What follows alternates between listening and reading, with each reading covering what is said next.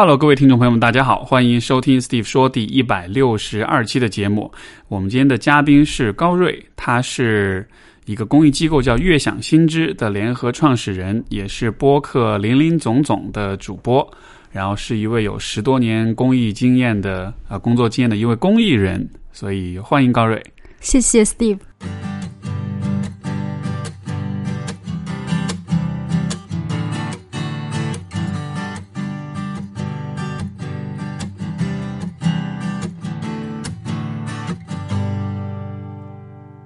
呃，可以先跟大家说说吗？就是你的机构叫悦享新知，然后还有林林总总这个播客是，呃，介绍一下自己好吗？好，嗯，Steve 说的听众朋友，大家好，我是高瑞，嗯，我是悦享新知的联合创始人，嗯，悦享新知是一家。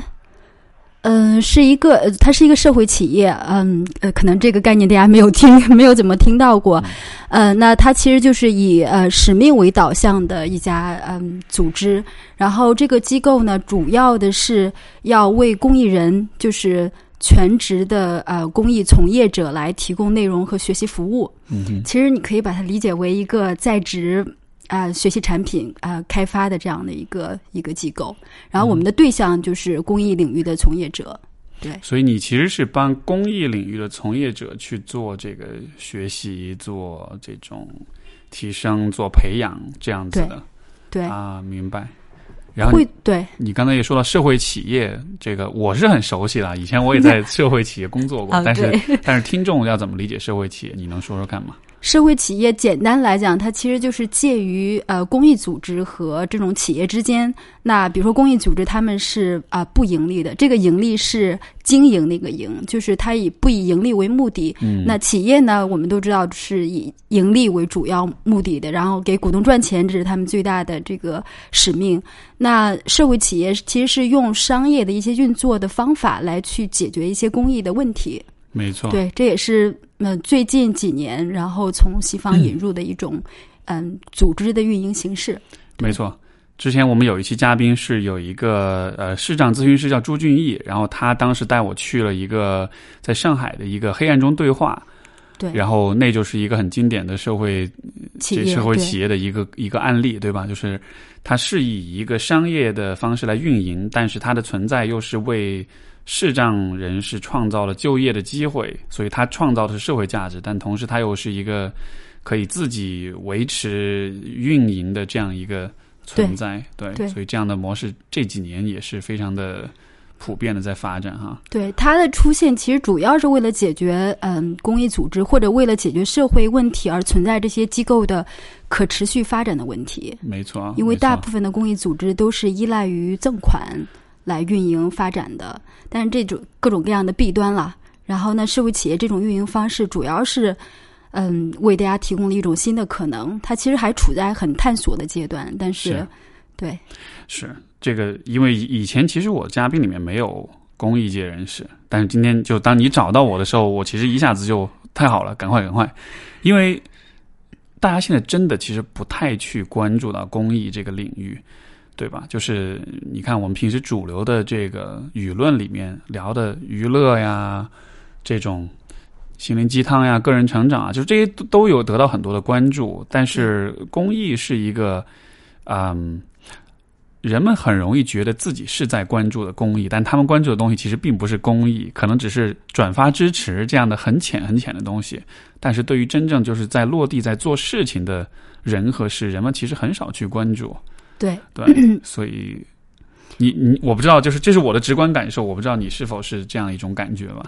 我因为我在这个领域中，我可能嗯，我会觉得好，好像他是已已经有好多人在关注，好多人在参与，但是只要但凡我出去参加一些。嗯，比如活动或者去介绍我们做的事情，或者介绍呃公益领域的一些事情，我就会发现，第一，我一说啊，我是我们是主要关注什么公益领域，什么什么什么，大家就说公益是那个工艺品，大家的第一个对这个对这个词的 get 就是工艺品的那个工艺，说你们是做一些手工艺品吗？然后，然后如果受众里边，嗯，是我我觉得大概我对受众判断，如果大家是能够听得懂英。英文的，我就赶紧说一个 non-profit，啊，去去用英文去补充一下嗯大家对这个词的理解。然后就真的这是一个特别呃，一定程度上说明了，其实大众对于公益呃，包括谁在做这件事情，然后中国的公益领域是一个什么样的情况，其实是不了解的。嗯，公益就这两个字，其实谁都认识，对吧？但是怎么理解呢？在你的角度来看，嗯，我觉得它可以从狭义和广义呃两个层面来说。就是从狭义的角度，它可能就是你要用一些专业的工作手法去，或者专业的知识技能去尝试去解决一些呃公共的社会问题，或者能够为这个社会社区带来一些公共的价值或者是服务。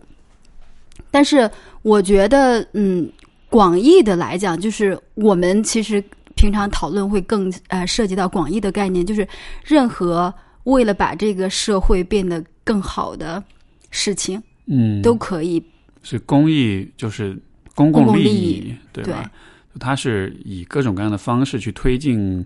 公共利益的这种发展，但是它和嗯，你看像企业，它是以盈利为主要目的，可能对对。他来说，做公益是一个提升品牌形象的一种策略而已。对。然后啊、呃政府其实也会关注公共利益，但政府应该是从就是可能它的政策的层面，从机构的层面去做这样的一些事情。但是公益其实是应该算是民间的这种一种力量，对吧？对。你说的这个可能就涉及到，比如说，如果我们说一点儿这种学术学术概念对于这个东西的界定，就是在嗯这个概念最一开始提出的时候呢，它其实是有嗯，比如说 non-profit，它其实为了区分出来嗯，他们和商业的这个差别，呃，另外一个说法是 non-governmental，就是非政府，它是不是政府行为？那还有一种说法是把它称为第三部门。嗯那第三部门其实是把政府当第一部门，企业当第二部门，但是在第一部门和第二第二部门。呃，没有关注到，或者是不想要关注到的一些领域，那可能就会有第三部门，嗯、或者是公益组织、公益领域在发挥作用和发挥价值。所以，对于任何一个嗯议题或者任何一个就是人们需要的这种服务或者人们需要的这种呃公共服务，它可能同时都有呃政府、呃企业和公益组织在参与在关注。对，所以就是公益，相当于是他关注的一些话题是企业他不会关注，因为没有盈利。对政府呢，他因为各种各样的原因，他可能没有办法，或者是他嗯这个没有机会去，没有资源去关注，但是它又是很重要的议题，这样的话就靠公益机构来关注了。对对对嗯，所以从这个角度来说，其实呃也就可以理解为每一个社会当中，其实公益组织、公益机构的存在都是很重要的，因为这意味着，呃，如果你不存在的话，就意味着有一些人群他没有消费力，然后他可能也不在某一些这个政策的保障的范围之内，那他就对。对吧，就没人理会了。对，嗯，所以呃所以这个三个部门的概念，在西方的很多的呃探讨中，包括国内的一些嗯、专家的探讨中，它就相当于是三足，就是你嗯当一个社会有这三个部门，它都比较好的获得发展，然后并且都能从他们的角度去关注到人们或者环境或者整体的社会的一些需求的时候呢，这个社会是一个相对来讲健康的、可持续的一个社会。没错，理理想状况下是这样的。对对对对但是但是你看到我们的社会现实就是，你看像比如说最近大家会讲到很多关于家暴的问题，对吧？那呃，就是其实就是大家说到公益，就觉得好像这个离自己生活很远，但其实我觉得非常非常的近啊。你有很多事情，像比如说像家暴这样的事情，对你遭受了家暴之后，如果你是受害者，或者你如果身边有朋友遭受了家暴，他们接下来该怎么办？对对吧？如果他要逃离到一个什么地方去，他应该去哪儿？他应该会有什么样的人来支持他？如果这个人他没有什么亲朋好友，比如他独自一人在一个城市，然后你是他的朋友，他应该求助于谁？他在法律上应该求助于谁？他的财产跟房子被对方抢走了，对吧？那他该怎么办？然后这种时候你才会意识到，哦，我好希望有人来帮我呀。但这个帮你的人也许不是政府，因为他可能没有这方面的职能，但是你是需要的，比如说一个临时的庇护所，比如说法律的援助，嗯，等等等等各方面的这种支持。然后这种时候你才知道啊，我多么希望 有人来做一点什么。但这其实就是像公益的组织是会关注到的方向。对，尤其是像这种，因为最近刚好因为雨牙的这个事情，呃，家暴这个 议题再次出现在公众面前。其实，在公益领域，已经有十呃，应该是二十多年前，已经有公益组织成立这种反家暴联盟等等，然后去帮助一些嗯相对来讲比较边缘、比较弱势的这种妇女，主要是当时还主要关注妇女，来去让他们从提前了解到什么样子的。形式是可能已经是家暴的呃这种范畴了，然后在过程里边可以提供什么样帮助，以及在这个之后，他有什么样的一些专业的可能心理层面的干预，这个可能你会更专业，能够去帮助他们去能够走出这种就是一些心理上的一些障碍或者心理上产生的一些负担。对，所以所以我觉得其实现在开始越来越多的嗯。大家因为一些议题，因为这种互联网对于一些议题的关注，可能我觉得其实是个好事儿，是没错，能够让大家更说哦，那以后发生这种事情，谁在关注，谁在管我们？没错，谁在帮助大家去解决这些问题？对对，这个呃，就是公益这个整个大的领域，因为以前我不刚刚就是我们节目之前我也说嘛，其实我也在公益领域待过大半年吧。对，以前在北京的一个很大的一个机构，然后。也是社会企业，它其实也是做这个方向的很多工作。然后，呃呃，我看到就是整个国内的公益领域的发展，就是我觉得一个很大问题就是人们的就国人的公益的这个意识其实不是特别的强，就他们其实不太像你说，本来理想中啊，这是三足鼎立，对吧？公益应该是第三部门，是一个在企业跟政府之外的一个很重要的民间力量，但是大家其实不太有这样的意识，嗯。我不知道你之前有没有看过有一个纪录片，呃，就是讲各个国家的叫《他乡的童年》。童年，对啊，对，谢谢。呃，然后就是他就在讲去在英国的那一集，对对吧？他就有讲到说，你看英国的小孩，他们在对于这个公益方面的这种培养，是很小的小孩，他就可以知道说啊，我有这种意识，他就会认为这种公共利益、社会价值是一个对他来说非常重要的东西，对，也会想要就是。通过课程，包括通过他未来的职业的发展，去往这个方向去做投入。国内的教育体系没有这个方向的培养，也大家也不会去认真的探讨说，就是这个 public good，对吧？这个社社会的公众的利益是一个你需要很，是一个很重要的，是一个你很需要去关注的方向。所以就好像是，就我的感觉就像是公益，像你公益人，你在圈子里你觉得大家都很热情，但。这只是一个很小的，小的对一个小圈子。走出这个圈子之外，大家其实会认为你是做手工艺品的。对，我觉得肯定是就是我们的嗯教育系统内现在还没有发展出来，就是对于其实是人们一般的人对于社会议题、对于社会问题的参与的一种。它其实是一种通识教育，但现在在我们的这个教育系统里边还没有。我说一个特别有意思的我的观察，就是在这个领域工作这么多年，在国内包括在其他国家，嗯，我从来，比如说我跟美国人、跟英国人、跟欧洲人，甚至香港、台湾人，我在聊到这个问题的时候，他们不需要是专业从业者，但是从来没有人会不理解我说的这个概念，会去问。呃，比如说你跟一个英语说英语的人聊，说我在 non-profit 领域工作，没有人会问你 non-profit 是什么。没错，对，这就说明大家有一个特别基本的在概念上的一个共识和认知，就我们知道它是什么。我们可能会好奇，到底谁在做这份工作？这做这份工作，它具体会是怎么样的？但是大家至少知道你在说什么，generally 知道你在说什么。但是在国内，可能因为嗯。学校教育、社会大的呃社会所谓的大的环境的熏陶都缺少这个部分，所以它就是有这样的一个情况。你觉得为什么会缺少这个部分呢？嗯，我很难回答为什么。但如果从我们的发展的，就是从我们国家的这个发展的历程来看，我们前面几十年都在解决，就是大家就是能吃饱，能有地方住，能有工作，然后。嗯，一些基本的这种生活需求。那其实这种，比如说对于公益的通识性的教育，或者是嗯，动员公众或者动员这种青年人或者学生参与到公益或者参与到社会问题中，现在越来越多了。比如说在大学生呃，在大学现在已经开始有很多的公益性的社团，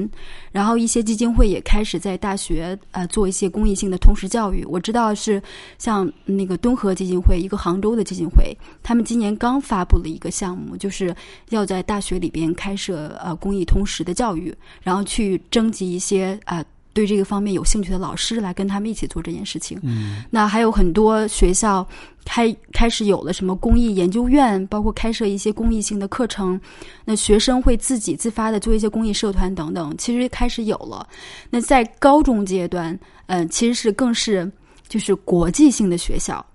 现在这一块儿会更好，因为他们可能未来的方向是要申请出国留学，出国读书，那他们就会。他们再去研究国外这大学招就是招生的时候，他们就会发现，人家不仅看你能考多少分，你的所谓的 academic 的 performance，可可能还要看你的社会实践、社会参与。对。然后最近还有一个，嗯，不说名字了，就是呃，这种做呃高中生出国读书的这样的一个培训啊机构联系到我们说，他们正在帮一些高中生定制一些这样的讲座呀、课程呀、实践活动呀，所以可能。现在慢慢的开始越来越多，嗯，但是还完全没有到，就像我们在《他乡的童年》里边看到的那样的情况。没错，甚至说现在公益反而在这种高中生的出国申请，反而是成了一个为了去满足申请标准而做的一个事儿，对，而不是说这事儿本身是有价值的。对，嗯，我我觉得从很直观、很个人的角度来说，其实公益是什么呢？就是我的理解是，因为。因为刚才我们不是也讨论说，为什么大家不注重公益哈？我感觉就好像是，可能现在许多人都是他他关注的这个呃利益，就是他自己的利益或者他家人的利益，就是说你的家门一关，这个门之内的利益你都是关注的。对。但是如果你打开你的家门，首先你会看到就是你的这栋楼，对吧？楼道、你的邻居、你的这栋楼，你再看大一点，可能是这个小区，然后你再看大一点，可能是你所生存的这个社区。然后你再看的大一点，当然就是是区、是城市，包括是可能省，就是说是一层一层像洋葱一样的这样的一个不断扩大的范围。然后其实，在每一个在每一层每一个层次当中，其实都有很多的问题存在，都有很多事情你需要去关注。像你小区有业主委员会，有这样子，对对吧？但是你所居住的这个环境。你是否有去关注过他跟你之间的联系？像以前我在加拿大的时候，就就很多很多这样的很有趣的机会，就挺开眼界的。就比如说，嗯，多伦多有，就是这个多伦多修这个 ROM，就是皇家美术哎皇家博物馆，这个楼是一个非常后现代主义的一个建筑。嗯，有些人会说它后很后现代主义，也有些人说它巨丑无比，因为都是那种很解构元素的。因为多伦多市中心的楼还是比较有历史的那种。然后这个楼修起来的时候，就是方案提出来之后，政府就会把方案拿给民众去看，然后完了大家就会觉得太丑了。所以，所以为了阻止这个博物馆修建，然后民间真的就有有这样的力量组织起来去。游说去反去抗议，要求政府你不能修这个楼，你修了就会破坏我们的 城市风貌。就就是这个其实和大家的生活你说有多大的关联呢？和他的利益、他的收入、工作没有太大关联。但是那个环境是你是那个环境的拥有者之一，对吧？所以说你其实是关注到了说这个环境、这个风貌，我是有发言权的，而且我也是希望我也是有我的诉求的，所以大家就会组织起来，会去做这样的一些事情。但是你看，我们其实就很少在乎这种对家门之外的东西。我们关注的只是，哎，我家要楼上漏水了，我去找他吵架，对吧？但是你说再大一点的问题，大家就不关注了。我自己嗯，说到一个，我可能我自己的一个感受就是，我们这个社会所营造出来普遍的存在一种竞争关系，就是从你要上幼儿园开始到你嗯。上学的每一个阶段，到你工作，到你就业，到就是你真的是你的人生的每一个阶段，你好像都在要把别人竞争下去，没错，你才能获得一个机会或者获得一个平台。嗯，还是他乡的童年，你记得芬兰那一期，它里边特别有意思的，他老师会讲，就是我和他人的关系是什么。他们有去引导孩子们，就是三四年级的学生，我记得去探讨我我和他人的关系，我和这个学校的班级的学生的其他人的关系，我和整个这个自然的关系，他会去引导学生们去看到这个关系，并且去了解它，去探讨它，去思考或者是实践和别人这种互动，甚至和自然的互动。我觉得就是，而且他那个时候，他呃，老师们说了一个特别让我打动我的话，就是他们应该是在呃四年级之前是没有考试的。因为他们想，呃，尽量的去弱化或者减少这种竞争而带来的损伤或者带来的损害。就我觉得这是我们的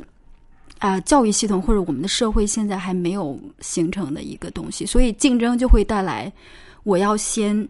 我要先争夺资源、争夺机会、争夺空间来满足我的我们家人的需求。没错。所以它可能就会带来一个我对于他人的。漠视或者是尽量的忽视，没错，我特别同意这点。就说如果一切都是竞争的话，那么很多公共利益的问题，就它跟你就没有关系。就你去关注了它，其实它并不会给你带来好处。所以说，企业才不会关注很多社会的问题。弱势群体企业是不会关注的，为什么呢？又不赚钱，对对吧？但是我我非常同意你说这一点，就是我们的教育其实一直都是把所有的东西都是看作一种竞争。但是这里面有一个很可怕的事情，就是竞争是无止境的。对，就是你永远都有比你更有钱的人，永远都有比你更有权势、更有资源的人。所以我觉得，虽然这种竞争的心理，我觉得它的价值是在于它其实会促进社会跟个体就是非常有动力、非常努力的去发展。对，而且呃，你像。做我们作为一个国家，作为一个社会，整体的竞争力确实很强，对吧？现在啊，这个啊，有华为，你知道又怎么样？就就确实取得成就。但另一方面，我觉得对于每个人来说，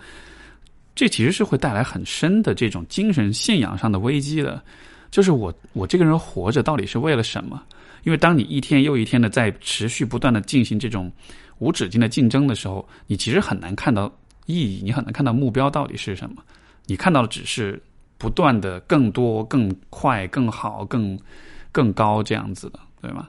所以这其实就是在公益领域有一个特别有意思的现象，就是嗯，会有很多四十岁往上的人，嗯，到了就是嗯，到了比如四十五岁左右，或者再再大一点，当他们实现了比如说经济自由，实现了很多在社会嗯期待框架下的这些成就之后。他们会开始思考这个问题，没错。我我的我我的价值是什么？就你刚才说的那个问题，我的价值是什么？然后开始就有很多人是在这个阶段进入到了公益领域。然后我们说是跨界公益人，就是从可能有企业，然后或者是学界，或者是媒体，或者是什么各个领域，然后会哦，我在公益领域好像看到了。我的价值感或者可能的价值感，然后会会进入这个领域来去做工作。有一个机构叫 A B C 美好社区那个咨询，你知道他们吗？他那创办人是以前我大学的室友，然后然后我觉得他们就是很典型的这样，因为他们的模式就是从这个企业里面对吧？企业做企业咨询的这种。专业人才，然后让他们去给公益机构做咨询，这就是一个很典型的，就是你在职场里面做，对，然后你觉得啊，这个太资本主义了，然后但是我得做一点有价值的事情，就拿业余时间来做这个，我觉得这是一个很好的一个模型，呃，因为我觉得如果我们的教育缺少了关于公益的这种通识教育，或者说整体我们的意识对于就是公公众利益不关注的话，其实这对很多人来说就。他们就失去了一种他们本来可以选择的生活方式，对吧？因为我承认有一些人确实适合不停的去竞争，有些人喜欢竞争，喜欢在职场里面，包括他可能喜欢赚钱，喜没问题，你就去就好了。但是不是每个人都是这样的？我觉得有很多人，他们还是希望在物质财富的积累的同时，可能去做一些他认为更有意义的事情的。所以你看，现在为什么许多年轻人会觉得？人生没有意义啊，觉得很虚无主义啊，觉得很这个，就是好像一切都无所谓啊，然后那种态度，我觉得就是他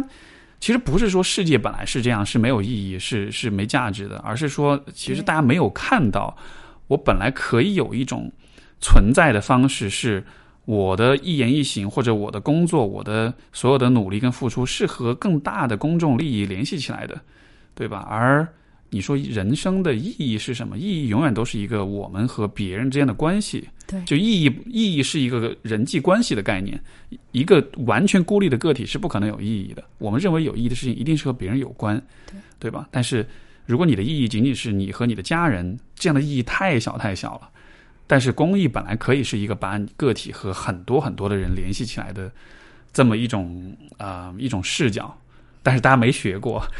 对，或者他也不在，就是就像你说的，他不在大家的选项，就是你的生活选项或者人生选项里边，然后你看到了眼前可及的这些选项就，你都不知道有这样的事情存在，对你只是看，就像你打开手机，你没有装这个 A P P，对 这样子的，然后你可能觉得哦，然后我眼前能看见的我都不是很喜欢，我都觉得它不是我内心里边可能说不清楚，但是也不是我内心想要的，然后就会产生一种就是你说的那个可能虚无，或者是觉得对，是无所谓，或者是没有意思。我在大学期间，就是因为也是在这个加拿大，所以你那边就还是很注重，嗯，这种就是公益的这种服务和这样子的。所以当时我倒不是为了去满足某些申请标准，要美化简历什么，单纯只是觉得有这样的选择，就做了很多的公益的这种活动。有的时候可能就是学校里面的一个某一个活动、某一个会议去做下志愿者。然后也有在这种就是精神健康的这个机构里面去给这个就是精神病患者给他们做这种志愿者，就各种志愿者、各种义工服务、社区中心，然后包括，所以就是从这个过程中，嗯、包括在呃当时在暑假我回来的时候，就是会有这种留守儿童的这种群体啦，然后包括这个社区当中的这种心理健康、心理咨询室啊，包括后来就是汶川地震。也是对吧？就是其实做了很多很多的这种，就是这种灾后的一种心理疏导、没错。干预。然后我觉得这样的经历给我带来一个特别大的影响，就是它真的会改变你看世界的方式，对吧？就是你看到的就不仅仅是呃利益是是是竞争了，你看到就是其实这个世界上有另外一块，就是第三部门他们所做的事情。非常的有价值，同时也能给你自己带来很大的这种意义感跟这种满足感。然后，当你一旦看到这一块儿，你体验过了之后，你就再也没法回到那个只是挣钱的那个那个轨道上去了，你知道吗？对，所以很多人就说啊，说你先做这事情，哇，就好有爱好怎么样？我觉得没有那么，也不是说有真的有那么高尚，而只是说我回不去，对，因为没有一个，就这真的是一个更呃，在很大在一定程度上，它是一个更好的一种生活方式，或者是一种看待世界的方式。对我，我觉得这是一你刚才的这个描述特别的好，就是其实是很多人嗯会嗯或者很多人开始呃做公益或者全职的做公益，基本上都是基于来自于一次体验或者很多次体验，然后因为这次体验给这些体验给了，比如说我或者给了很多人一种。从没有过的那种自我价值感，或者自我成就感，或者各种很好的东西，就觉得我我我想要持续下去，没错，我不想要停，我想要持续下去。所以就像比如说，你通过播客做很多分享，你一旦享受到了那个分享带来的喜悦，带来的很多的那种跟别人的连接，跟很多的东西之后，让你不分享，可能是一个很难办到的事情。我觉得是一样的。我又经常会遇到很多朋友来求助啊什么的，就是可能他可能是心理上的这种，对吧？不开心啦、痛苦啦，然后什么的。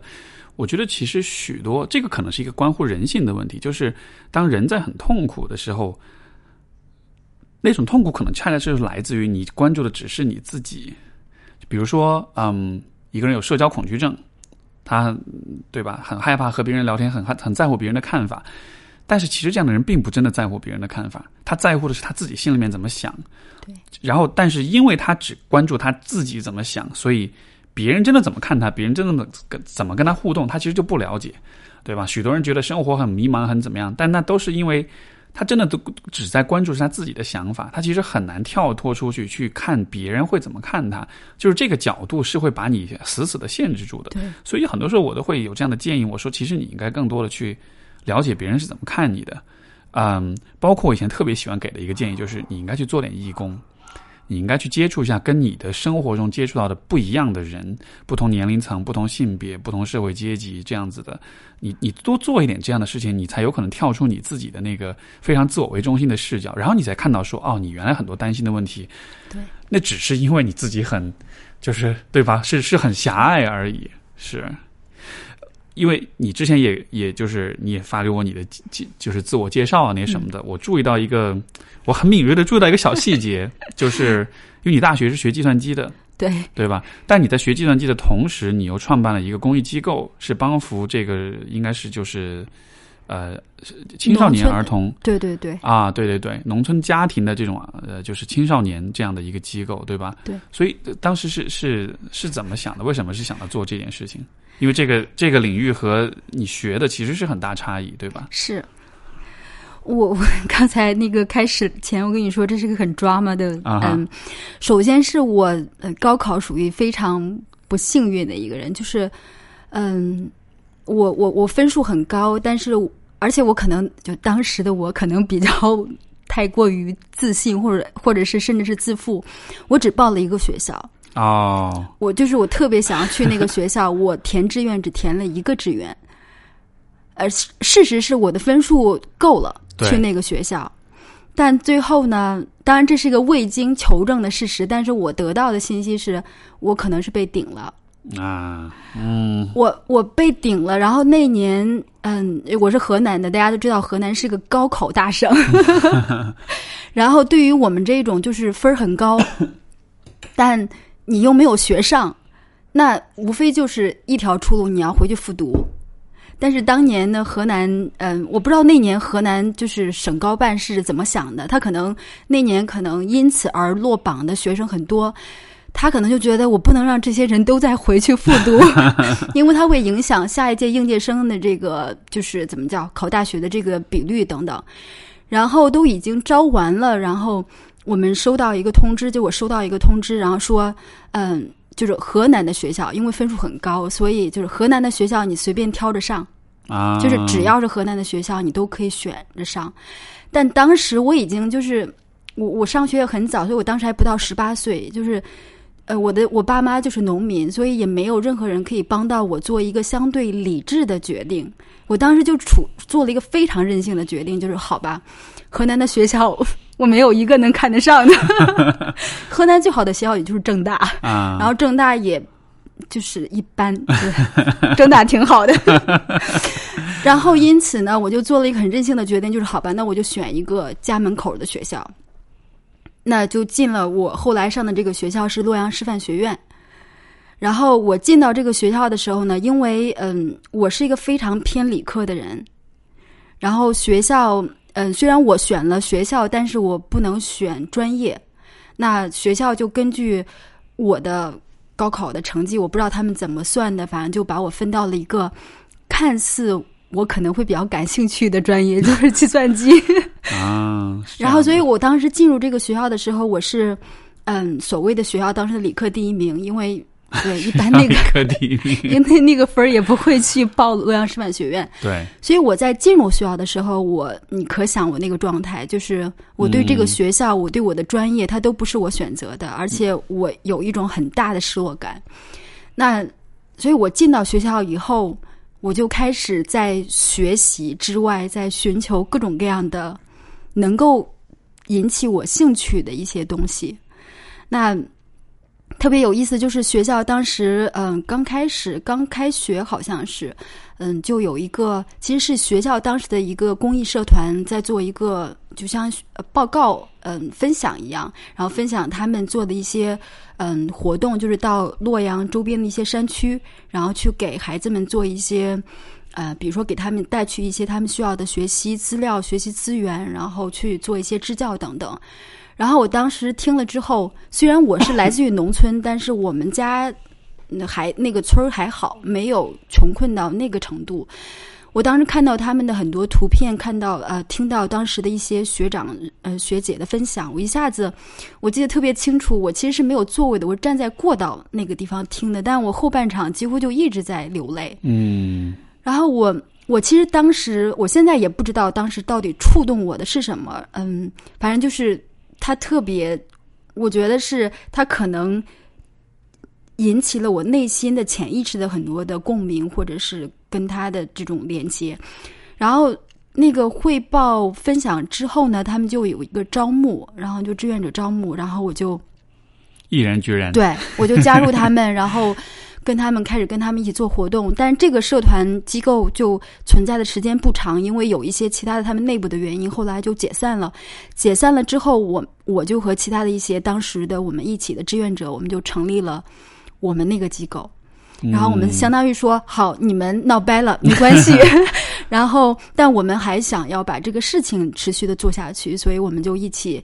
嗯，在第二年我们就成立了我们自己的一个机构，当时叫河洛志愿者协会。现在这个机构还存在，已经注册下来了，成为一个正规的机构。但是当时就是我们几个学生、几个大人，就是对，然后我们就是一些志愿者，我们就联合说好，我们要成立这样一个机构。嗯，所以对，所以所以当时。就其实是一方面是你自己个人在一个比较呃，应该说比较失落、比较低落的一个阶段，比较低潮的阶段，在这个学校其实这种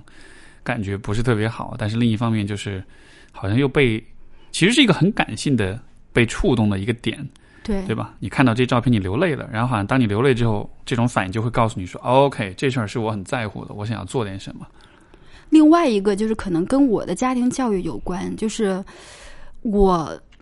我们的家庭就是，虽然我爸妈是农民，他并没有受过很高的教育，但是我爸妈真的是在在就是关注他人需求或者是帮助别人上，给我们嗯，我有两个哥哥，就给我们姊妹三个做了非常非常好的表率。嗯嗯，就是我爸妈一辈子都属于呃有人需要帮忙，他们绝对没有二话。就我我爸是嗯，就是是我爷爷教的做水席，那。在当时啊，就现在做水席，是什么水席？洛阳水席就是那种就是婚宴，然后或者是桑宴，然后就是他真的是一个专业，对对对对对。哦，他是哦，他是专门做对 哦，这很有意思。然后，但是就是现在，如果你是一个水席厨师的话，应该还能挣不少钱。但是在我们小的时候，我爸爸出去做都是义务的，就最多挣两条烟或者一瓶酒回来啊。然后，嗯，包括比如说，嗯，在我们。那个街上，就是如果谁家呃只有老人在家，然后我爸就一定会就好，这孩子不在家，我爸一定会就是像对待自己的父母一样去关照那个老人。就最近，嗯，就是应该是最近几年，我们家虽然从我们原来住的那条街上搬开了，但是有一个奶奶，她孩子都在外边呃工作，然后不在家，但是奶奶年龄大了之后就想要归根嘛，就要回到村里。我我爸知道了以后，我爸就每一天晚上都会到那个奶奶家里边去看一下奶奶吃饭了没有，然后奶奶今天有没有什么事儿。尤其是到冬天，然后因为呃会烧煤，然后取暖，然后他一定会去看看这个炉子封的好不好，因为如果封的不好，可能会煤气中毒之类的。他每一天。就是我如果比如说打电话回家，我爸不在家，我妈就会说你爸去看那个奶奶了，一直到这个奶奶去世。哇！所以嗯，后来这个奶奶的家人就是特别的感动，就是嗯，那个他们后来回来给奶奶办丧礼的时候，就还特意到我们家去感谢我爸妈。就是我觉得我爸和我妈给我们做了一个非常好的表率，他们从来没有说。对。对他们从来不会说，好像你要怎么怎么样，但是我做这个是做给你看的这样的。对，或者说也不会直接的教育我们说你们要怎么样，是要有礼貌。比如说 我到一个到你这儿，我就要知道我要我要带东西，我要我不能很贸然的就到了一个呃陌生的地方，或者是我我要非常的感谢别人对我的各种的帮助等等，所以。我觉得可能是很潜移默化的，我爸妈从小他们的这种行动，给我们起到了一个很好的就示范作用，让我们可能从内心里边觉得，看到别人有需要的时候，我们不太会漠视或者不太会假装看不见。这是啊，我觉得这是一种特别特别美好，但是又。可能是现在社会越来越遗失、越来越遗忘的这么一个种品质哈，因为你想，你比如说你爸他帮助了这一家人之后，这个奶奶虽然他很就过世了，但你可以想象这一家人他被他遇到你爸这样一个人之后，他们会变成什么样的人？他们这之后又会怎么看待他们和别人的关系？就是然后这一家人他们可能又会对对其他的人的对待方式可能又会有受到某些影响。这其实就是会传，就所谓的爱是会传递的嘛，其实就是这样传递出去的。对，就有人对你这样好过，你就很难忘记说这个世界上人与人之间是可以用这样的方式来相处的，对吧？对而且像我好奇，像你爸他们这样，就你爸妈这样子，他会不会是？因为可能就在农村当中，他整个这个这个地区这个社群是很小的，所以大家相对的那个相互之间的关系也会更亲近一些。就你觉得这个和环境会有关系吗？它一定跟农村的这个，就是尤其是原来的那个农村的社呃，整个的农村的社区的环境有关。嗯，因为我们的我不知道其他的农村啊，但至少我们的农村是一个非常互助的。一种就是邻里关系，是。比如说我小的时候，我放学回来了，我爸妈可能干活还没回来，我就可以跑到隔壁谁家，然后说我饿了，然后我们可以去做这样的事情。但可能在其他的地方不一定。我觉得另外是跟我爸妈他们各自的成长的家庭很有关。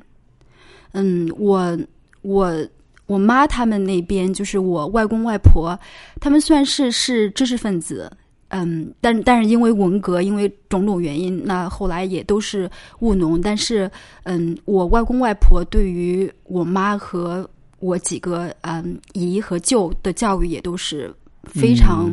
非常就是起表率作用的，就是让他们要就是要要是一个有礼貌的，要是一个好的人。没错。然后我爷爷这边就是我爸这边，我嗯，我爷爷对于，因为我奶奶很早很早就没有了，我没有见过我奶奶。那我爷爷对于我爸他们的教育，一直是相对来讲比较严厉，但同时又会非常的强调你要成为一个正直的、善良的人。所以我觉得他一定跟社区有关，但是可能跟就是家庭的教育也很有关系。嗯。因为我们的农村也，我们的村儿也跟其他的村儿一样，也有那种不赡养老人的，就是也有那种不管其他人的。但是，我觉得可能我们家庭是一个更更独特的，或者是我不能说独特吧。但是我我越长大，我越来越发现这个家庭给我带来的影响是非常非常大的。明白，因为有这样的一代一代人的示范，就他告诉你，他给你，他向你。展现了说你是可以，而且你是应该这么去做的，对吧？所以当你自己决定要去帮助别人的时候，你就不会觉得这是一个不自然的事儿，你会觉得是很理所当然的。对，因为就呃，如果反过来说，我觉得包括我，包括可能其他很多朋友会有的一个经验就是，比如说当我们看到别人需要帮助的时候，很多人的反应是，嗯，一方面你心里知道你应该做点什么。这个人需要帮助，但另一方面，很多人的反应会是，他会有点害羞，他会不好意思，他会觉得，我真的要去做这件事情吗？因为我自己都会有过这样的体验，有的时候就是很简单的一些小事情，就比如说这个，嗯，比如说你上楼梯的时候看到一这个一个老太太拎着很重的包或者是手推车，她上楼梯不方便，对吧？然后这种时候你就会，其实你心里知道你是可以帮，你也应该帮，而且你帮了也没什么。大问题这样子的，就是你完全没有任何客观的障碍，但主观上你就会觉得，哎呀，这个是陌生人，这不好吧？这会不会奇怪？就是心里有各种犹豫，你知道吧？我觉得这其实是很多人的心理，就是大家现在都会说啊，人都很这个社会都很冷漠或怎样。我觉得社会并不冷漠，很多人心里是有那个同理心的，这是人的本能的，真的是写在你的神脑神经里面的本能的部分。但是大家会有一个第二反应，就是害羞，因为。他人生中没有人这么做过，没有人告诉他你是应该这样做的，所以在那一刻你一犹豫，然后你一那个劲儿一过去了之后，然后你就什么都不做。对对，但是可能像你，我觉得你看到很多很多这样的例子，你的本能反应就是说要帮，而且这是理所当然的，就不需要有什么犹豫，对吧？我我觉我真的觉得在这一点上我是属于非常幸运的，就是在我嗯家庭里边有这样的一种氛围，到我大学。我虽然是不喜欢这个学校，但是我很快的，比如说，就因为这个呃报告分享，让我认识了一帮一群在帮助别人的人。我觉得，所以他跟真的好像是不断的，我遇到的人在强化我的一种原有的认知，或者原有的一种成长的嗯经验。而且我可能还有点极端，就是 我我在大学的时候，我属于可能走到另外一个极端，就是我如果看到别人不这么做啊，我会去批判说，就是我可能不会是实时批判，但是比如说我我我大学有一些朋友认识我是因为我以前比如说，如果有一个人骑自行车把另一个人撞了，嗯，他如果不停下说对不起，我当时就会把他自行车拉住，我说你把他撞了，你没有看到吗？你要跟他道歉。啊，而且我会据理力争。然后我刚到北京的呃几年，我如果在公交车上看到有老人或者是孕妇，就是需要被让座的人，如果没有人让座，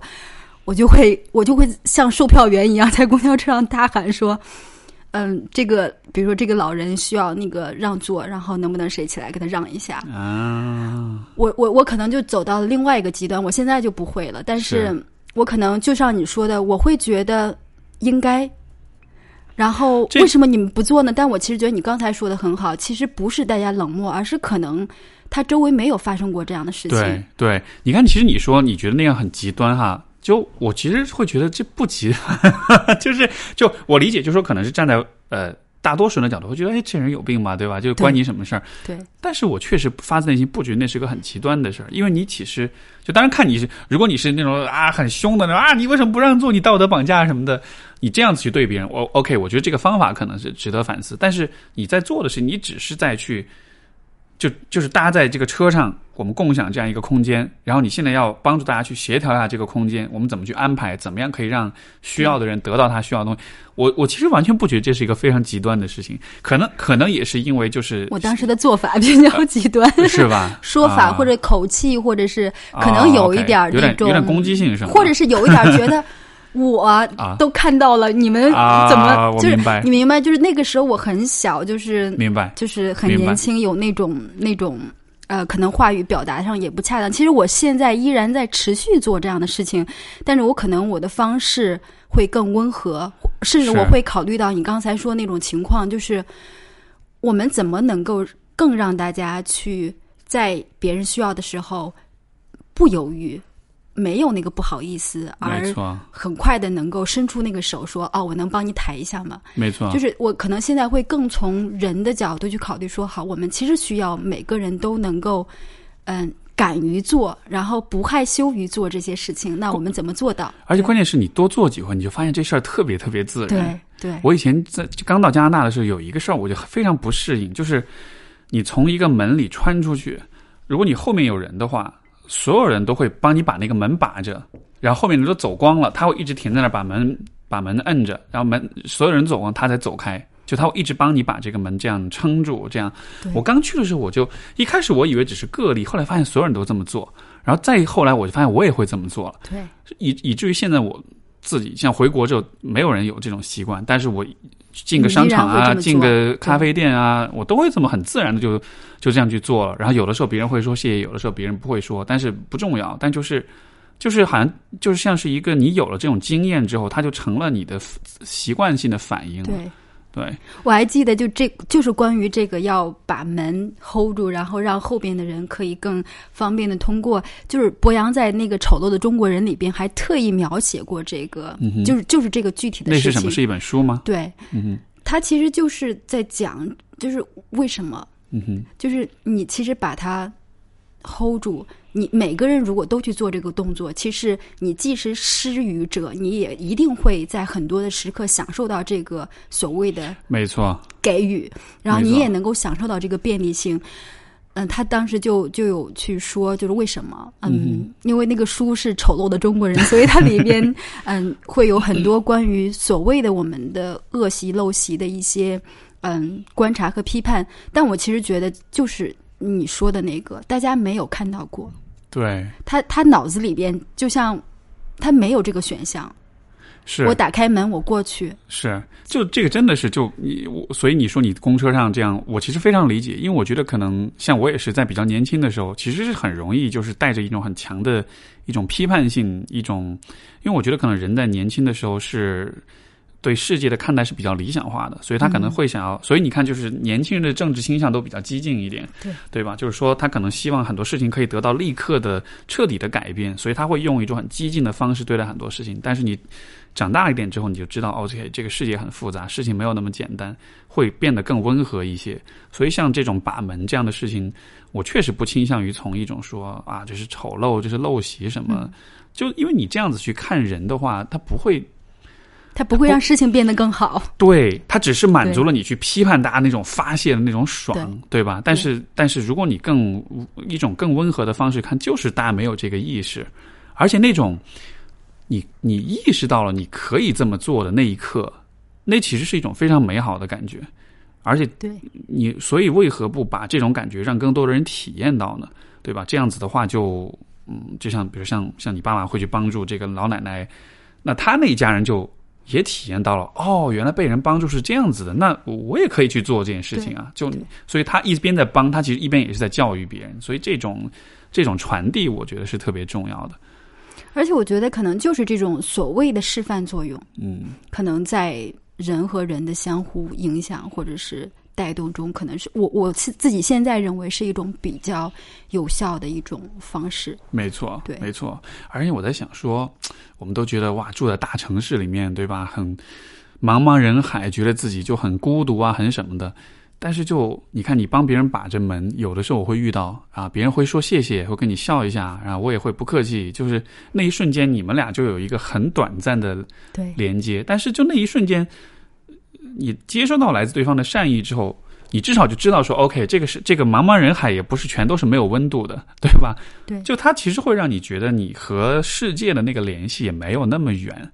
然后，呃，我想到这个，就是我曾经有一个杂志。他们做过一个实验性的项目，就是七天不用手机。哦，啊，不是七天不用手机，应该是七天。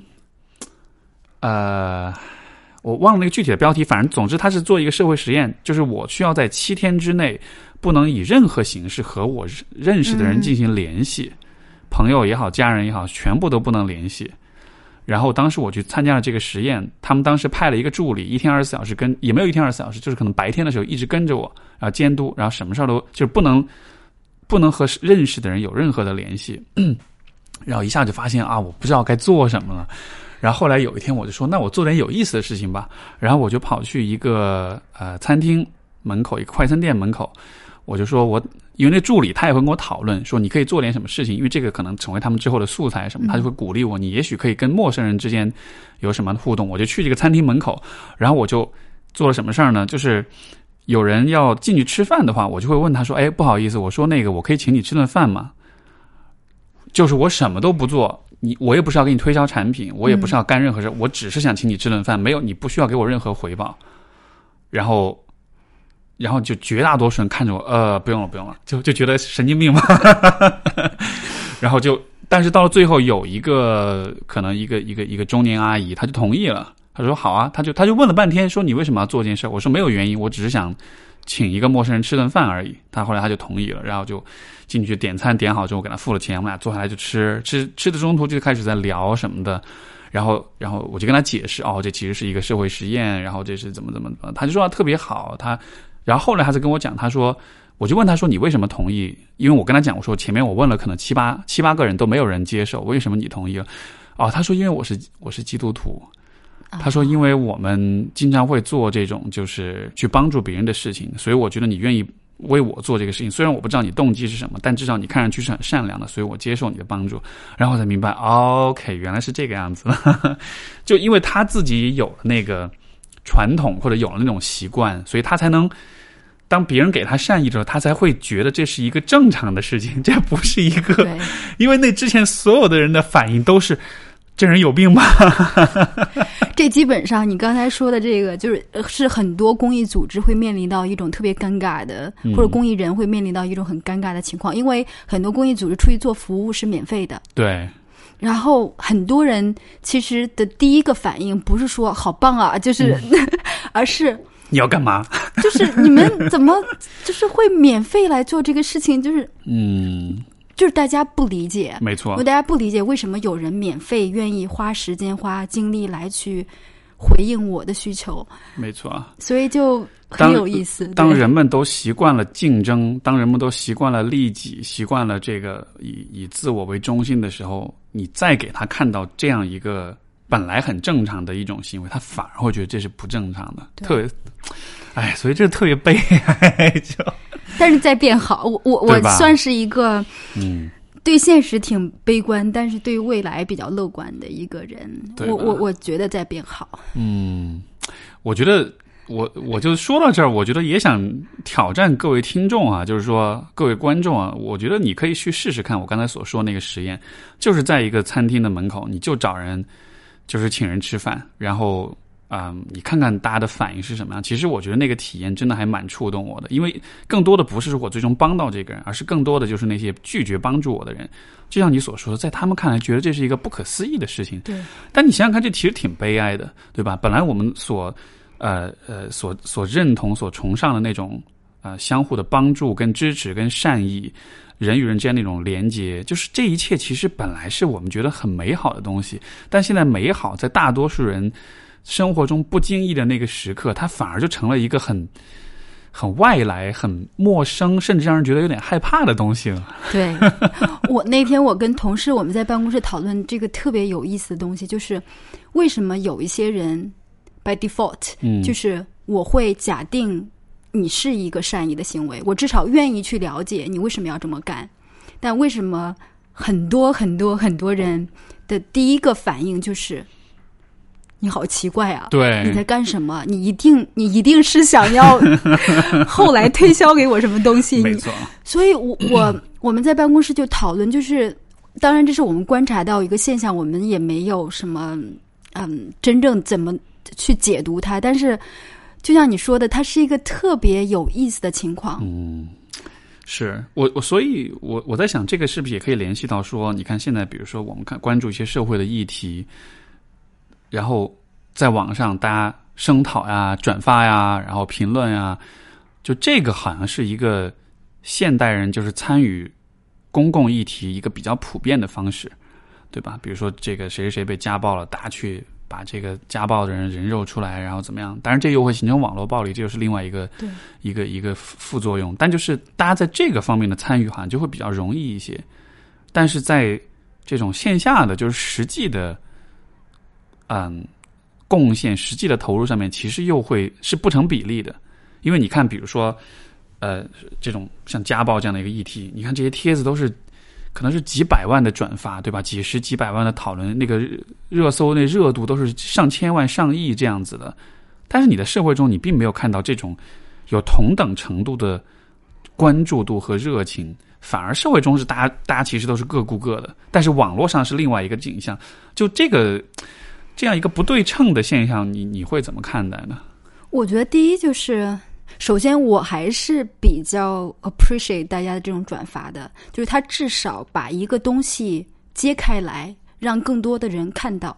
就是我们不能假设我们这个社会没有家暴，嗯或者说我们啊看到了之后觉得它是一个个别的事件。其实我觉得第一就是大家的这种关注力本身、转发力本身就是一种价值，但另外一个就是。比如说，我们如果对比一下这种线上和线下大家的关注，或者是参与，或者是呃支持，为什么会有这么悬殊的差别？其实它就是一个，嗯，它第一层就是一个成本问题，在网络上非常的简单，按一下就行了。对，对，按一下我，或者是发一个很简单的评论，然后没有人知道我是谁，然后，嗯，我也不需要为此去，就是你你的你的成本非常非常的小，同时你又表达了用一个非常便利的方式表达了你的同情，你对于这件事情的愤慨，你对于这件事情的 各种东西，就是，但是如果在线下，比如说假设一个家庭发生了暴力，然后你其实听到了，或者是你你如果在路上你看到了，那很多人就会，我如果上前拉，我可能也会被打，嗯然后可能还不一定能拉得开，然后就是他的考虑，他的考量就一定会多过于在线上的很多的东西，嗯，包括打一个，嗯，比如说打一个报警电话。就是以前有那种，就是你为什么连个报警电话都不打呢？其实我觉得这还是就是当一个人在一个更真实的、实际的场景中，他会考量的东西会有非常非常多。那考量这些东西对他来讲都是成本。我要不要去做这件事情？我要不要为做这件事情付出这么多的东西？而且可能有就是所谓的那个成本，还有就是机会成本的风险的东西。他经过这些考量之后，可能那个劲儿就过去了，然后他就就也觉得。哎呀，就是哎，这是人家的事儿，就算了，别管了。嗯，所以我我觉得这个这个肯定是。就是在在互联网上和在真实的场景中，他一定会嗯，就是有这样子的，所以就像是去帮助别人这件事儿，你得经常帮，你帮的熟练了，你反而在决策的时候，你就不会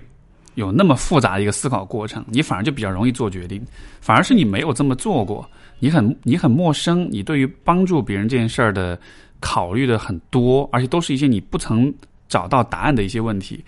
那个时候，你反而就你认知资源一下都被挤挤掉了之后，你其实反而就没有那个动力去，对，对吧？而且它是很未知的，就是对对对，当他一开始考虑这些，就是开始形成顾虑，他有 concern，然后有各种东西的时候，他可能就觉得，就是他的那个 motivation 就会被急剧的对，没错，降低就你就被分心了，你就被各种各样的考虑，呃，给给给 distract，给分心了，对吧？给干扰了。所以那这么说来，其实是不是一个人要越帮助别人，他就是一个人帮助别人的越多，他就会变成一个越 helpful，一个越愿意帮助的人，因为助人就成了一个他越来越熟悉的事情，一个对。一个他越来越可以，你就这个我是有很深切的体会，就是现在我走在大街上，任何的这种事儿，比如说经常你看到一个妈妈推着婴儿车下楼梯下不了，我第一反应就是哎我帮你吧，然后就帮帮她下面拎着，然后那样下楼这样的，或者是看到一个女生拎一个很重的行李箱，我就很自然就会去帮，但是这个可能在可能。在上大学之前的我，我看到这种事儿，我的反应肯定都是装作没看见，就是就好像他就逐渐从一变成一种，就那一瞬间你不用考虑那么多，因为你知道那些问题，你有经验，你知道那些问题不会发生，或者说你知道怎么处理了。然后好像你在认知上的那种那一系列的障碍，你你你用你的经验去把它扫除掉了，对吧？对，所以体验很重要。就是嗯我不仅是不管是自己通过帮助他人而体验到一种不同的感受，还是说接受了他人的这个帮助，就这个体验可能都会都会给人大大小小的带来一些变化。明白，明白。如果所以如果这样来说的话，就是要，如果说我们要鼓励更多的人，就是在看到社会议题的时候，要让他们付诸行动，那你觉得应该应该做点什么呢？我觉得最简单的其实就是做。嗯，就是做，对，我我觉得这是这当然这是一个特别嗯嗯没有建设性的。呃，另外一个就是我自己嗯，在很多的工作场合，如果要分享的话，我其实就是你想象这个人是你认识的一个人，嗯比如说你看到一个个子小小的姑娘拿了一个很大的行李箱，你就想她可能是你特别熟的一个同学、朋友、同事。你如果看到一个熟人，你绝对不会犹豫，对，没错。就是因为你不帮，反而别人会觉得，哎，你这是什么人？对你可能会对别人会吐槽你。对所以我我觉得是，就是先不要想那么多，你就去帮他，然后一定会，你你你你先去体验一次，尝试一次，然后你获得的微笑、感谢，你此后你个人的心理上的反应都会给你很不一样的。所以我其实觉得是，嗯，如果你有顾虑的话，就想象这个人是一个嗯，你认识的人。没你一定不会犹豫，没错，所以不要因为他是陌生人就觉得好像不好意思，好像嗯我可以，或者说有人会帮，就是你是看到他，那你就就伸一把手，所以是把他想象成一个熟悉的人，其实就是这种这种想象的情感连接，它可以给你更多的动力去去帮助对方。明白，我觉得这是个很好的建议，而且我会觉得就，就真的就是把这件事儿当做像是一个练习一样，你你练习的越多，你越习惯，你其实越就呃就不会犹豫。如果你从来没有做过，那你这件事儿本身的陌生，它的那种未知，可能就会让你感到比较害怕。这样的，我觉得就和很多其他的事情一样，就是表达善意是一个后天养成的，可能嗯真的它也是一个后天养成，需要训练，需要我们不断的去学习对。才能获得的一个东西。表达善意、表达爱、表达赞美、表达认可，就所有这一切。然后我们真的好不善于做这些事情，都不说是陌生人了，你跟你自己家里人，对吧？你看很多爸妈、子女之间都都不懂得，伴侣之间，对吧？本来应该是最应该表达爱的两个人，在一块儿也不会说太多的这种情感，不会说太多的情话，不会说太多的这种赞美啊什么，就啊，就好像我们的，所以难怪现在的人们就是。容易感到孤独，容易感到焦虑，容易感到就是没有意义，因为所有这些表达都缺失的时候，人作为一种社会性动物，你怎么能够活在一个没有表达的世界里面？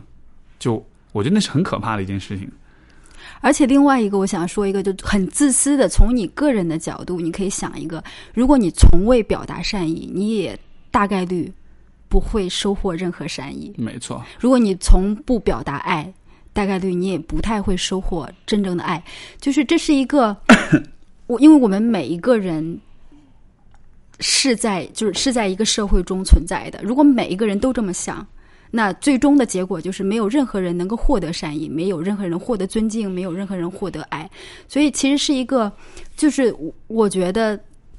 表达善意最终的受益者其实是其实是自己，对对。所以你知道就。啊，有很多家庭或者是朋友之间，因为曾经我有遇到这样的状况，就是我跟我家人或者朋友，我会说谢谢，然后也会说对不起，就啊就不是就是很多时候我会说谢谢，然后有的时候有人就会觉得很奇怪，你你干嘛要说谢谢？就太见外了吧？因为那会儿可能刚从加拿大回来，你知道老外真的是万事都要对。尤其是加拿大人过度礼貌，对一个一个 thank you，一个 sorry，就是他们天天都在说，所以我也有点习惯。然后一开始他们那么说，我就觉得有点搞得我有点，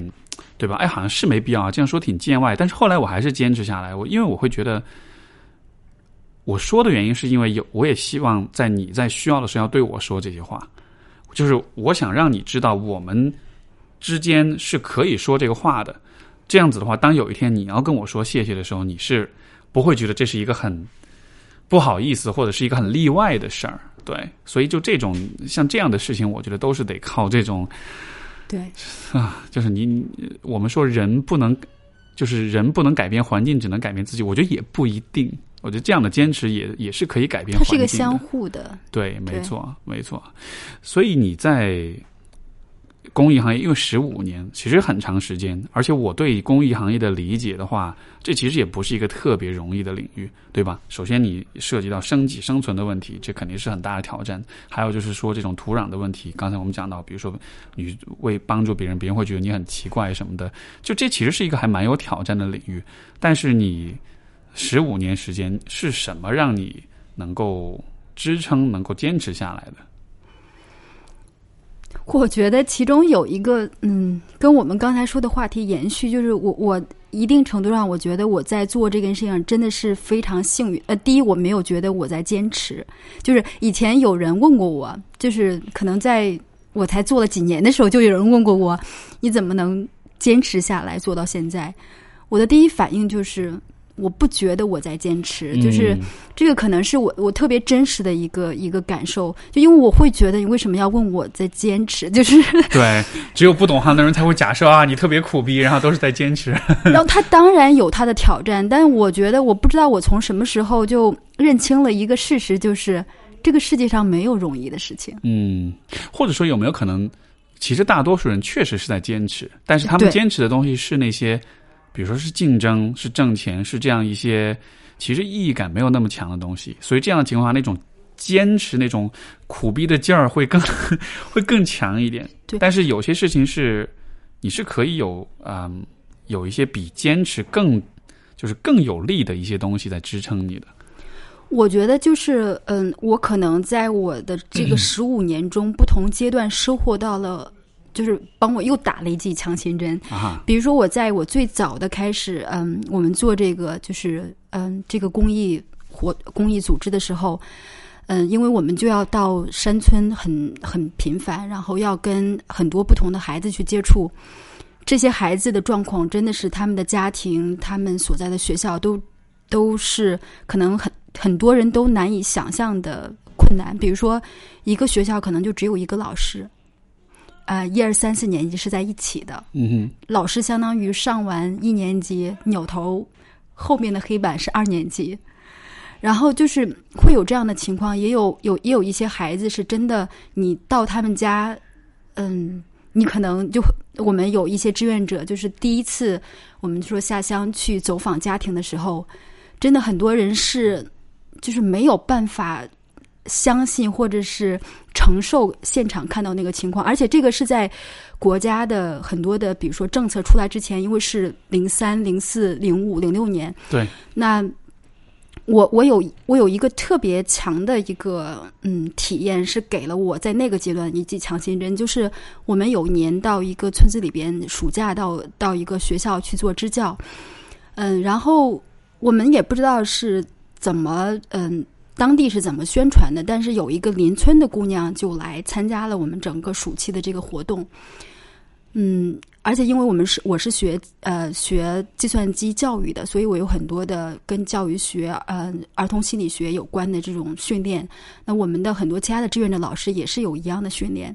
那所以我们在对孩子的时候，我们可能就会更从一个我们认为或者我们被教育的那种那种。嗯，训练那种教育方式去对待孩子，嗯，然后这个经过一个暑期之后呢，我们要走的那天，这个姑娘，我我我再也没有见过这个姑娘，但是那一幕我记得很深刻，就这个姑娘把我拉到了呃四年级的教室，然后她一下子她拉我进去，把门关起来，她一下子就扑通给我跪下了，啊哇，我当时才二十岁不到，是。就是大家能，就是大家想象一下，就是对于一个十几岁的孩子，我从来只跪过我的爷爷，就是，嗯，然后我从来没有经受过一个人对于我的那么重大的一个或者那么严重的一个感谢，嗯，然后他就嗯，然后我就赶紧把他拉起来，然后他就跟我说，他就跟我说，就是他在这个暑期他所。接受了他从来没有想象过的教育的内容，比如说音乐课、美术课，然后很多的其他的一些。我当时我们还背一台台式机下去去教孩子们电脑，然后把键盘画在那个黑板上，让孩子们学认识键盘，等等。就是另外就是他遇到了一群从来没有一群人是这么对他的，真的把他当做一个。就是把他当做一个人，哪怕是个孩子，把他当做一个人一样在对待，呃，在尊重，在教育。然后，我我我我那个那个场景真的是，他给了我一个嗯非常大的一个触动。所以后来我们对于我们做的这个项目，我们的定义就是我们有一个 slogan，然后我们这个 slogan 就是嗯，给自己一次机会。给孩子一片天空，就是他其实是给我们一次机会，让我们去尝试。就像你刚才我们说的，就是对别人，对于一个其他的人，你尊重他，你真正的把他当做一个人一样去看待，而不因为你的所谓的社会的地位或者经济条件的差异而区别对待。当我们处在这样一个环境中的时候，或者我们为自己创造这样一个环境，我们的志愿者之间，我们志愿者和当地老师之间，然后老师和孩子之间，然后孩子和孩子之间，大家好像都找到了一种新的相处模式。就这个相处模式，就不是非常的，就是我们一般所能够看到那样子的状况。所以，这个其实是，嗯，一定程度上，在我非常早期的时候。嗯，当然不仅有这个孩子，还有很很多其他的孩子都给了我们同样的可能或深或浅的一些反应。这些反这些反馈是对我来讲是非常非常重要的，或者让我很早期的时候就知道这是一个我愿意特别愿意做下去的事情，因为你能够看到你的一个行为对于另外一个人的改变，或者对于另外一群人的改变，然后。后来我就当然，但是说实话，我在我毕业的时候，呃，做公益并不是一个在我视野范围内可见的职业选项，就是他没有，我不知道谁在全职的做公益，然后我也不知道我可以把它当做一个职业。但是随着我后来读更多的书，看更多的国外的东西，我发现哦，原来有这么多人其实是在把它当做一个事业在做的，它不是一个。不仅仅是一个志愿的服务，它可以是你的工作选择、职业选择，甚至事业选择。当我的视野真正的这样被打开了之后，我就，嗯，后来我就选择啊，那我要辞去我原来的工作。就我大学毕业之后是当老师，那我就好，那我不想要，我我想要好好去思考一下，我到底想要干什么。嗯，所以我把工作辞了之后，我花了很多的时间，嗯，三四个月的时间，去不同的地方去接触更多的人，嗯，主要是公益人，然后去了解他们的工作状态。这个经历是第二次给我打了强心针，就是我，尤其是在云南，在昆明，我接触了很多服务于特别边缘嗯群体，嗯这样的公益组织，比如说有成瘾者，有性少数群体。然后有性工作者，嗯，然后就是就这样子的群体，哪怕在现在的社会，可能都还是非常边缘性的群体。但是当时我就很有幸，嗯，因为一些朋友的介绍，因为一些机会去接触他们，然后我我能够看到，就是说实话，在我一开始接触到，比如说成瘾者，成瘾者就是吸毒、吸毒成瘾的人，就是本能一定会对他们有偏见。而且是会害怕你不了解他们，所以你其实看到就是你会觉得，而且他们一定会在外貌上有一些表征，嗯，就是，但是后来你真的接触他们，你坐下来跟他们像人和人一样，就像我们这样聊聊起天来，你会发现，就是每个人成为成瘾者或者走上这条路，他是有很多很多呃，在个人控制之外的，就是影响，就可能他整个村儿都是。在造毒，在制毒，在贩毒，没有一个人在那个村子能够幸免。嗯，比如说有很多的可能是被其他人就是不知道的情况下被其他人带着开始吸，那他后来自己没有办法去摆脱这个事情，就各种各样的原因，包括性工作者。我们可能觉得，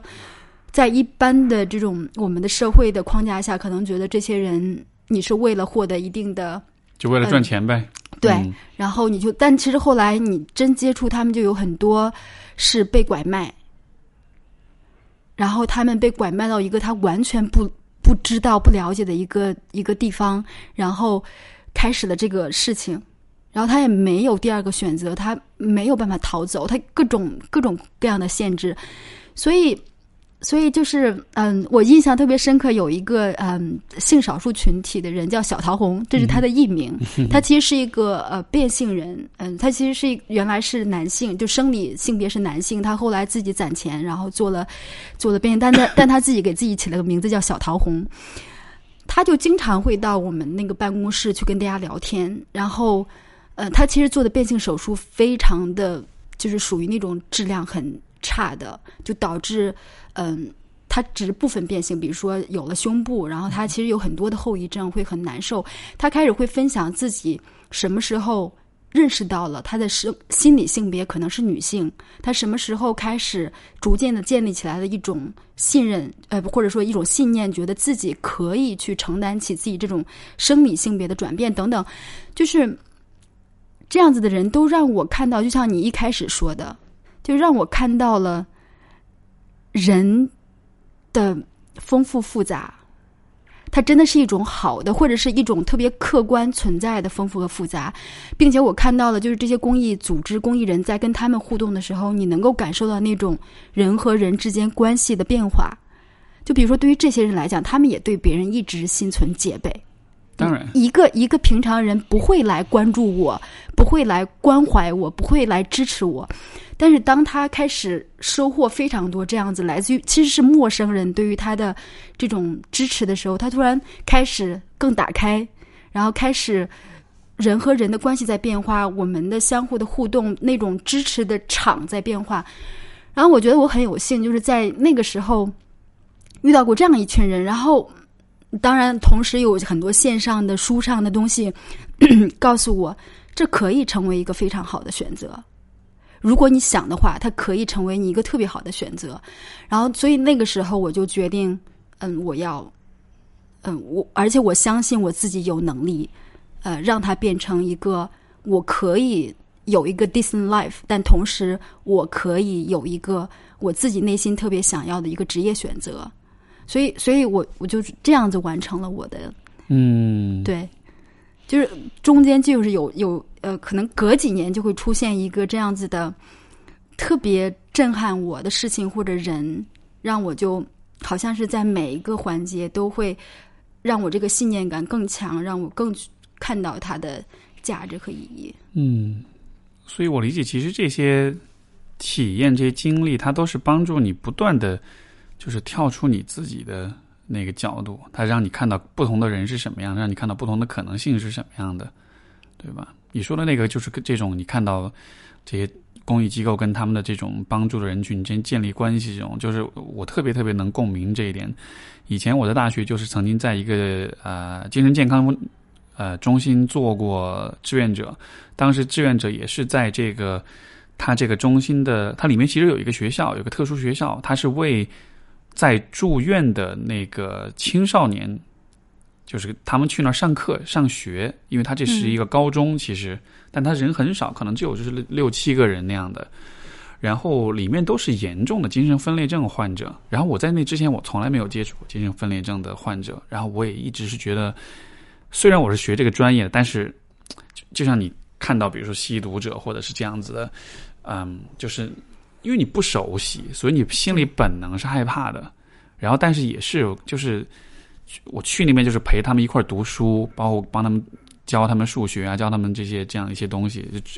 又是又是亚裔，大家都默认亚裔的数学很好。其实我数学很烂，但是就一定让我去教。对，但是就在这个教的过程中，大家就有了交流，然后就建立起关系。然后你就发现，其实他们。就是普通的孩子，而且孩子都是挺可爱的。大多数孩子都很 sweet，都很温柔，都很可爱。他可能有的时候会告诉你一些你听上去觉得啊一些怪怪的事情啊，或者是有的时候会有一些很疯狂的想法。但是总体来说，就就是那个关系建立的过程，就会让你觉得其实就不论是即使是你觉得很害怕的人，或者你很不了解的人，你也可以跟他变得很亲近，对吧？那这样的情况下，你还。有什么人是你不能亲近的呢？然后就是有了这样的一种感觉之后，我觉得当你在看到那些有帮助，哎，就是需要你帮助的人的时候，那种障碍感就更少了，你就更愿意去做点什么了。因为你知道，只要你花点时间的话，他们会信任你，你也会信任他们，然后你们是可以一起让他的生活变得更好。对，而且有另外一个很重要的，就这是一个比较怎么叫嗯。正向的一种刺激，还有另外一个刺激，就是会让我嗯一直能够做下去，或者甚至我现在可见的我的未来还会继续做下去。就是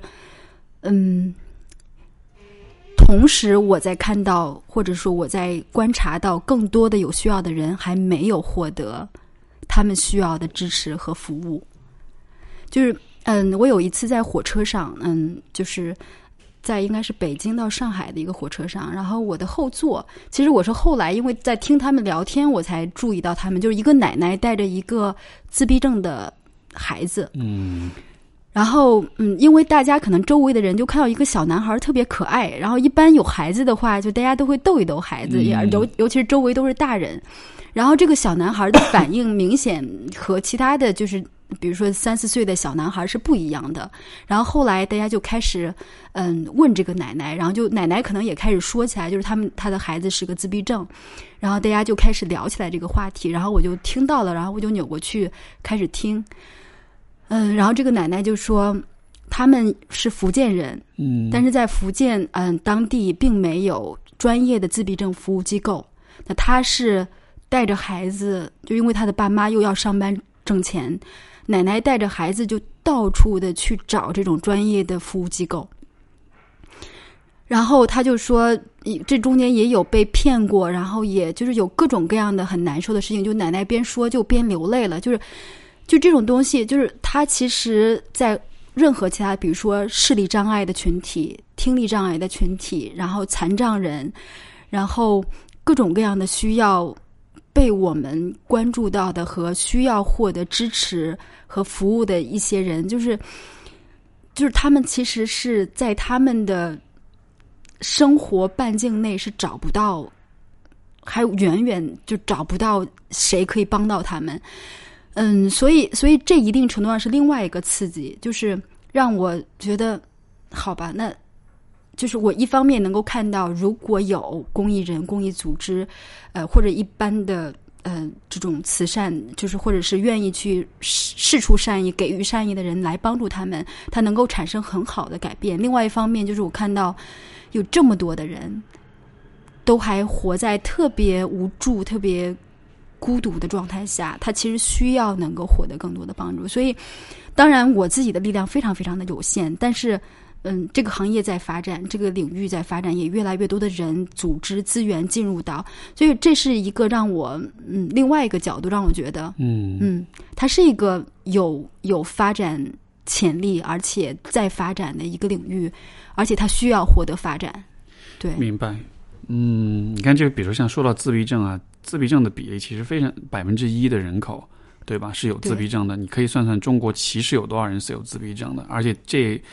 这个问题是一个现在为止都没有办法真的完全解决的一个一个很疑难杂症吧。所以，他其实一个一个人如果有了自闭症，他这一生可能都会受到影响。对我前段时间我才了解到，我有一个以前大学的还关系蛮好一个同学，他就是生了孩子，然后就患上，就后来诊断出自闭症，然后结果闹得后来两口子也离婚了，然后孩子也是拿给奶奶带。哎呀，当时听着其实挺难受的，觉得也本来是一个。挺阳光、挺可爱一小伙儿，然后后来家庭就变成这样。但是你说他，他真的就是运气不好，因为他们也他们以为是啊是遗传是基因什么，但是后来我也就也跟他说我说，这个这个确实你真的就是不走运，但是就，唉。但是另外也是，就是我们的社会上还没有发展出来一。一个所谓的面向这个群体的服务或者保障系统，而且关键你知道有多少骗子吗？就是自闭症这个领域好多好多。我之前看过一些文章，各种家长这种被骗，很多人声称，因为这些家长他也对吧，也心也救救儿心切，他很多这些骗子出来行骗，告诉你声称这是可以治愈什么中医啊什么，你知道这种很鬼扯的这种东西，然后就会让你觉得又气又难过那样的。是，所所以一定程度上，比如说现在有公益组织，然后来来去做跟自闭症有关的科普、自闭症有关的专业服务，其实就是行为训练。他们其实是可以通过行为训练来去达到一个就是可以自理，呃，甚至一些高功能的，他可能还可以有一些简单的工作，嗯，获得一些简单的工作机会等等。那其实是一个，他虽然。它不是病，它不能被治愈，但是它是有很多的专业的干预方式，能够让他们获得一个。没错。如果家长，就比如说你那个朋友，如果他们从孩子被诊断为自闭症的第一天，他就知道，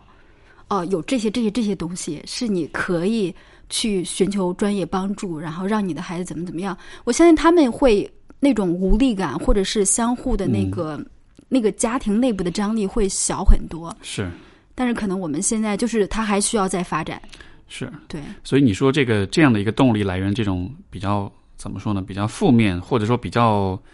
这应该说是比较 hardcore 的吧，比较比较硬核一点的，然后比较真实的这种面对现实的这个部分，呃，因为你看有很多的社会议题，真的是你如果花点时间去关注，你真的会觉得就是会是会 break your heart，就真的是会让你心碎的那种。那种场面，对吧？然后，但是就，所以我们前面讲了，就是我们的社会太注重竞争，就是这种说的这个扯的大一点，就是资本主义的这种，嗯，就是就是 capitalism，就是资本主义，它会让人变成很冷血的动物，因为一切都是为了利益，为了盈利，而在竞争的过程中，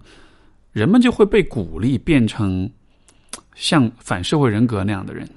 就是不要动感情，不要有怜悯心。你唯一需要做的就是赢得竞争，打败你的对手，得到最后的这个胜利，然后最大化你的利益。所以我们会在这种高强度的竞争当中，会被训练成那种，就是也许你有情绪反应，但是你会慢慢的学会，甚至慢慢的被训练成一个不对自己的情绪反应做出任何回应的人。对吧？你看到一个呃老奶奶也好，你看到一个自闭症儿童也好，你看到一个大爷摔倒了也好，就是你习惯了，就是不去对你的那个，即使这件事会让你心碎，会让你特别特别难过，但你习惯了不对这些感受做任何反应，对吧？你想到中国可能有几千万自闭症患者的时候，这是特别可怕、特别悲惨的事儿，因为他们和他们的家人会经历好多好多的。痛苦。像之前我在一个社区，多伦多的一个社区中心，我当时就做过一个支持小组，那个小组是专门针对自闭症患儿的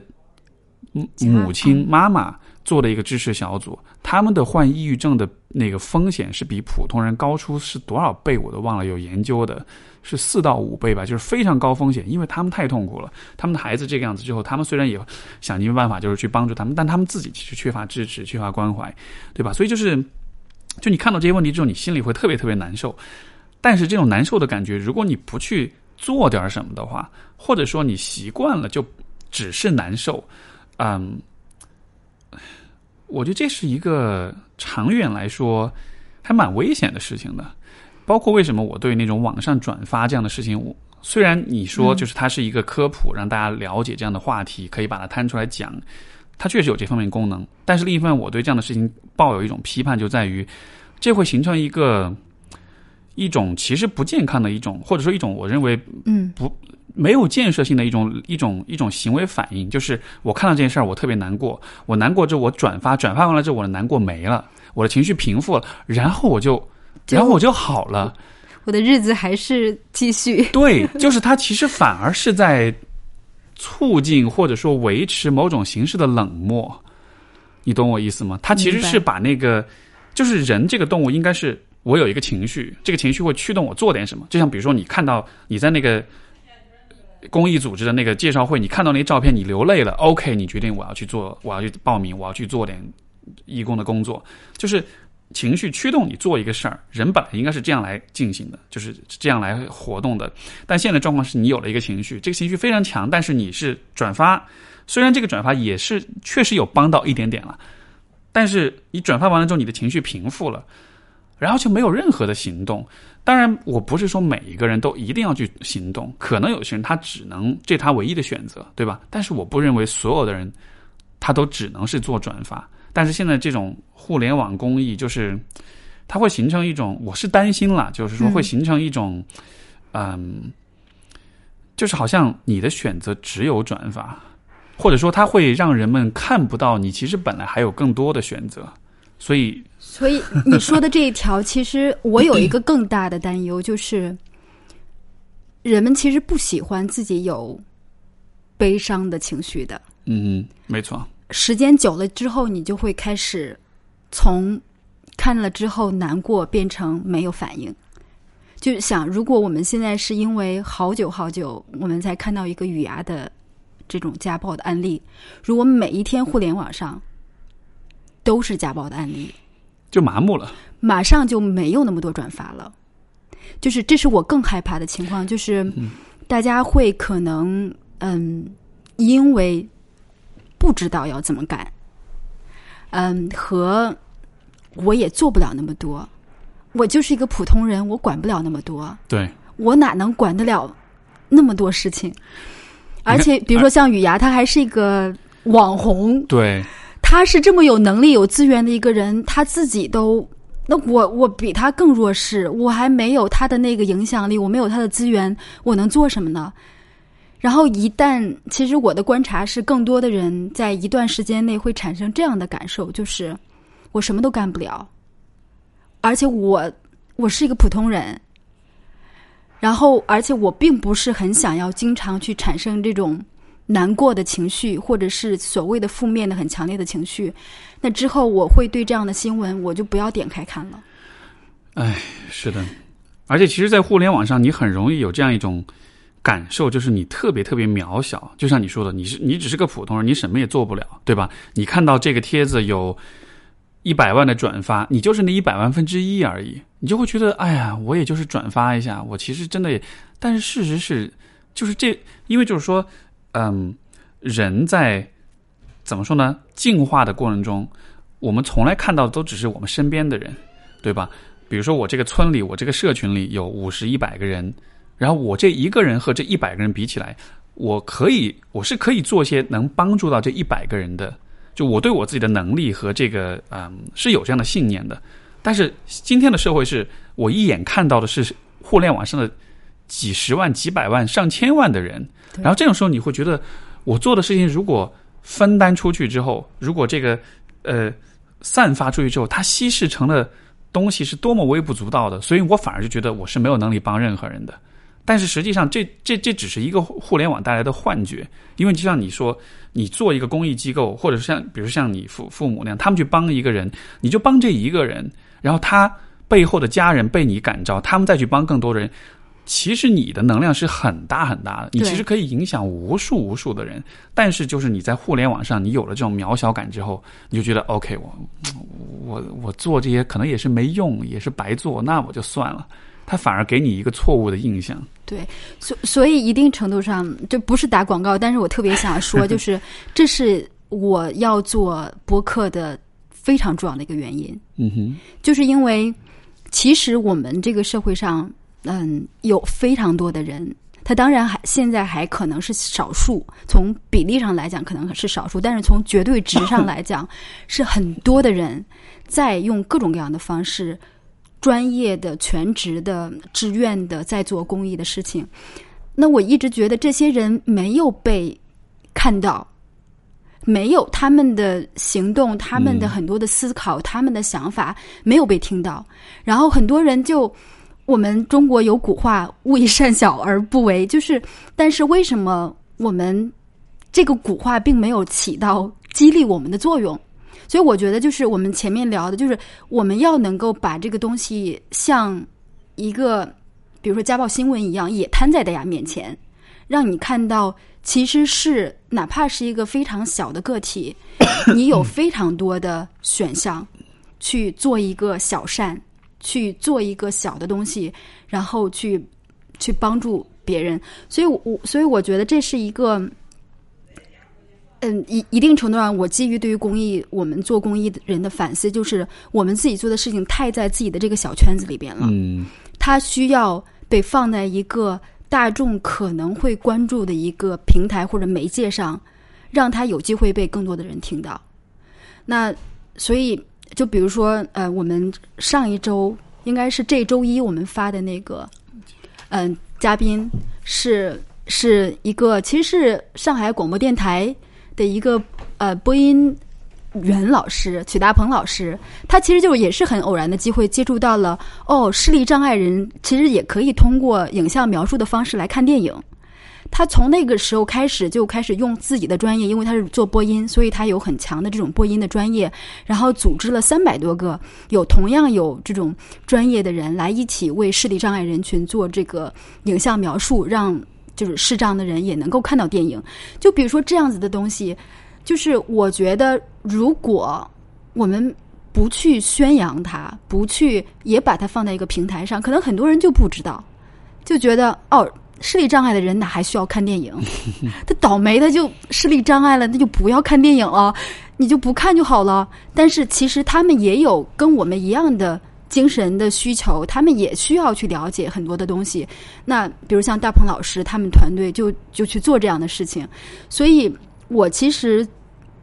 一一方面我可能会在那点上会更悲观，就是我很害怕，或者说我我非常担心大家，嗯。会因为不想要难过而不关注，所以这一定程度我会说关注是一个好事情。另外一个，我觉得这个社会里边需要另外一个声音出来，或者另外很多个声音出来说，其实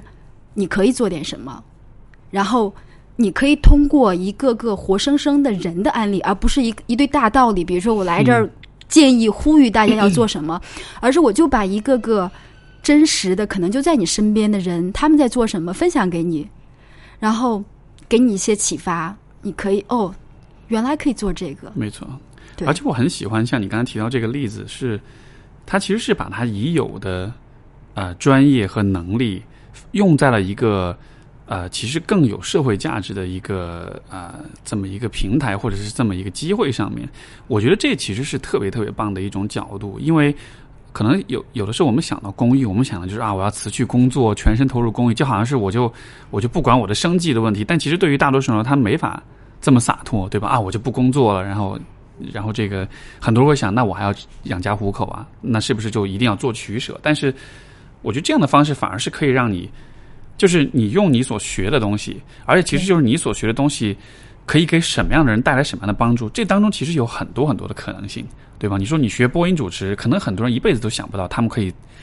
去帮盲人去描述电影画面，就这个可能是很多人就你只要你没有想过的话，你你就永远都不可能想象得到。但是有一天你听到了之后，你就会知道说，OK，你这个专业是在这个很细分的领域是很有价值的。而我是觉得许多人的许多工作都是有可能找到这样的一种一种一种一种桥接吧。所以，呃。而我能想象，当你这样去做了之后，反过来，其实你你也会更热爱你自己的工作。对，你你你你你每天不想上班，你很讨厌工作的那种感觉也会变化，你也会觉得你做的事情是有意义的。就它就变成了是一个，你帮别人同时，你也让自己过得好一些，而且你也不需要去放放弃、去妥协你自己本来的这个生计的这个这个养家糊口这个部分。对，我觉得一方面就是，其实是它是一个可以特别简单的事情。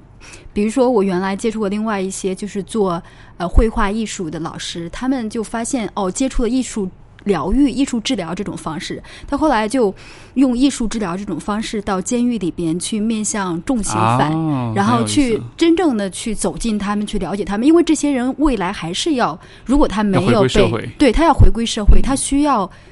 有一个自我疗愈的过程，要不然他回归社会之后，他可能要么还会再犯，或者是他可能自己会面临到一个非常大的障碍。然后比如说很多医生、医护人员，他们会去帮一些，比如说像罕见病的患者，这些人可能。他们没有办法获得很好的医疗的资源或者是治疗的条件，那很多医护人员就会做这样的工作。其实是大家可以用自己的专业工作做非常多的事情。然后，另外，真的是我特别想用我自己的案例让大家知道，呃，其实是可能公益，嗯，工作，呃，它之所以对我来讲它是我的职业，就是因为它能养得活我。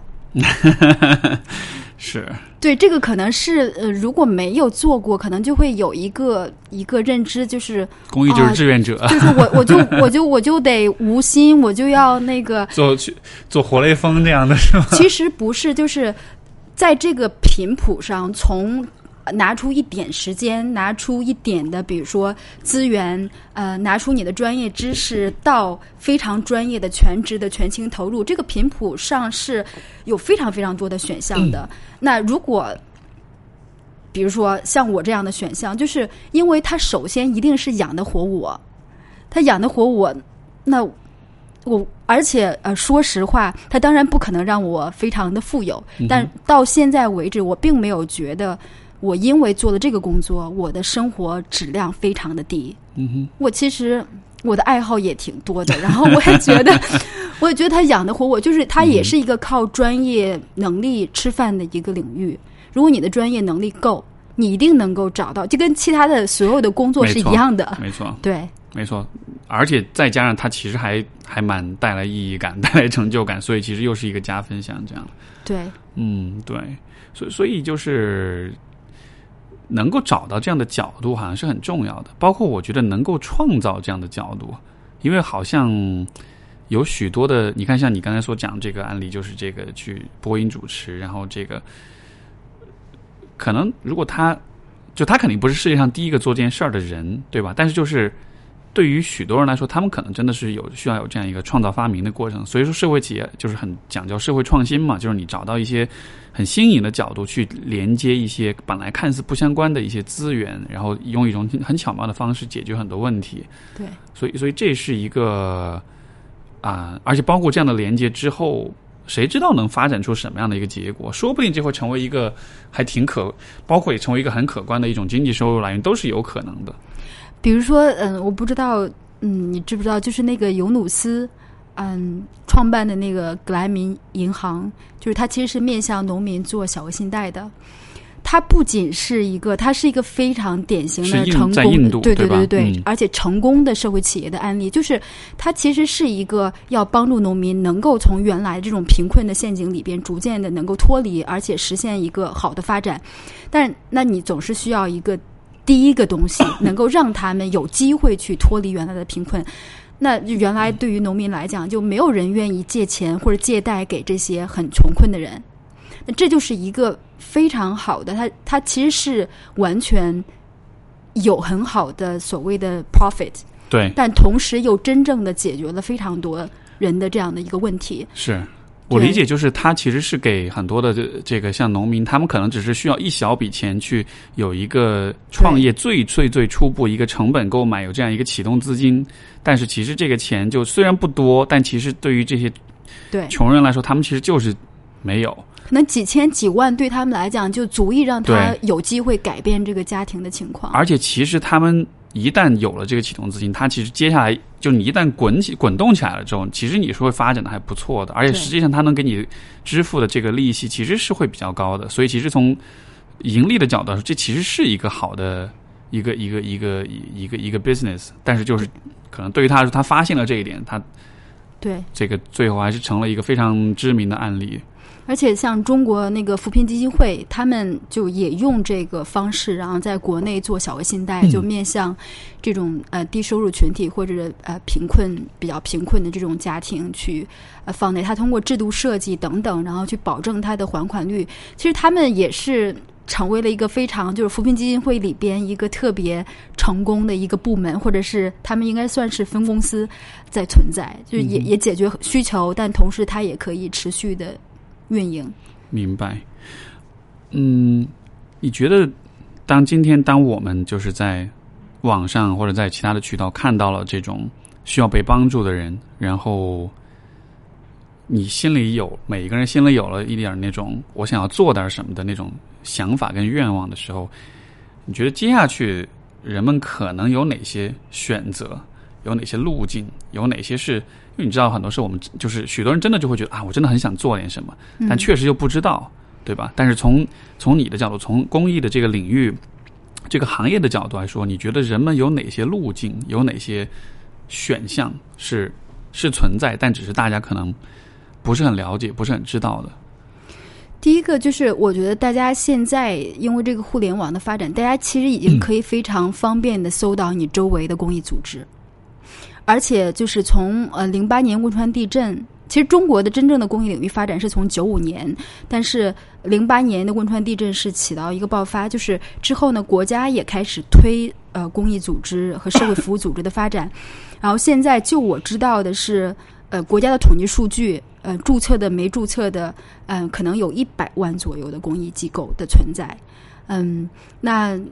而且嗯，比如说县域一层都有非常多的所谓的我们叫公益孵化器，它在当地去孵化出来各种各样的公益组织。所以，其实如果第一大家呃想要关注特定的议题的话，你可以就搜某某议题，比如说自闭症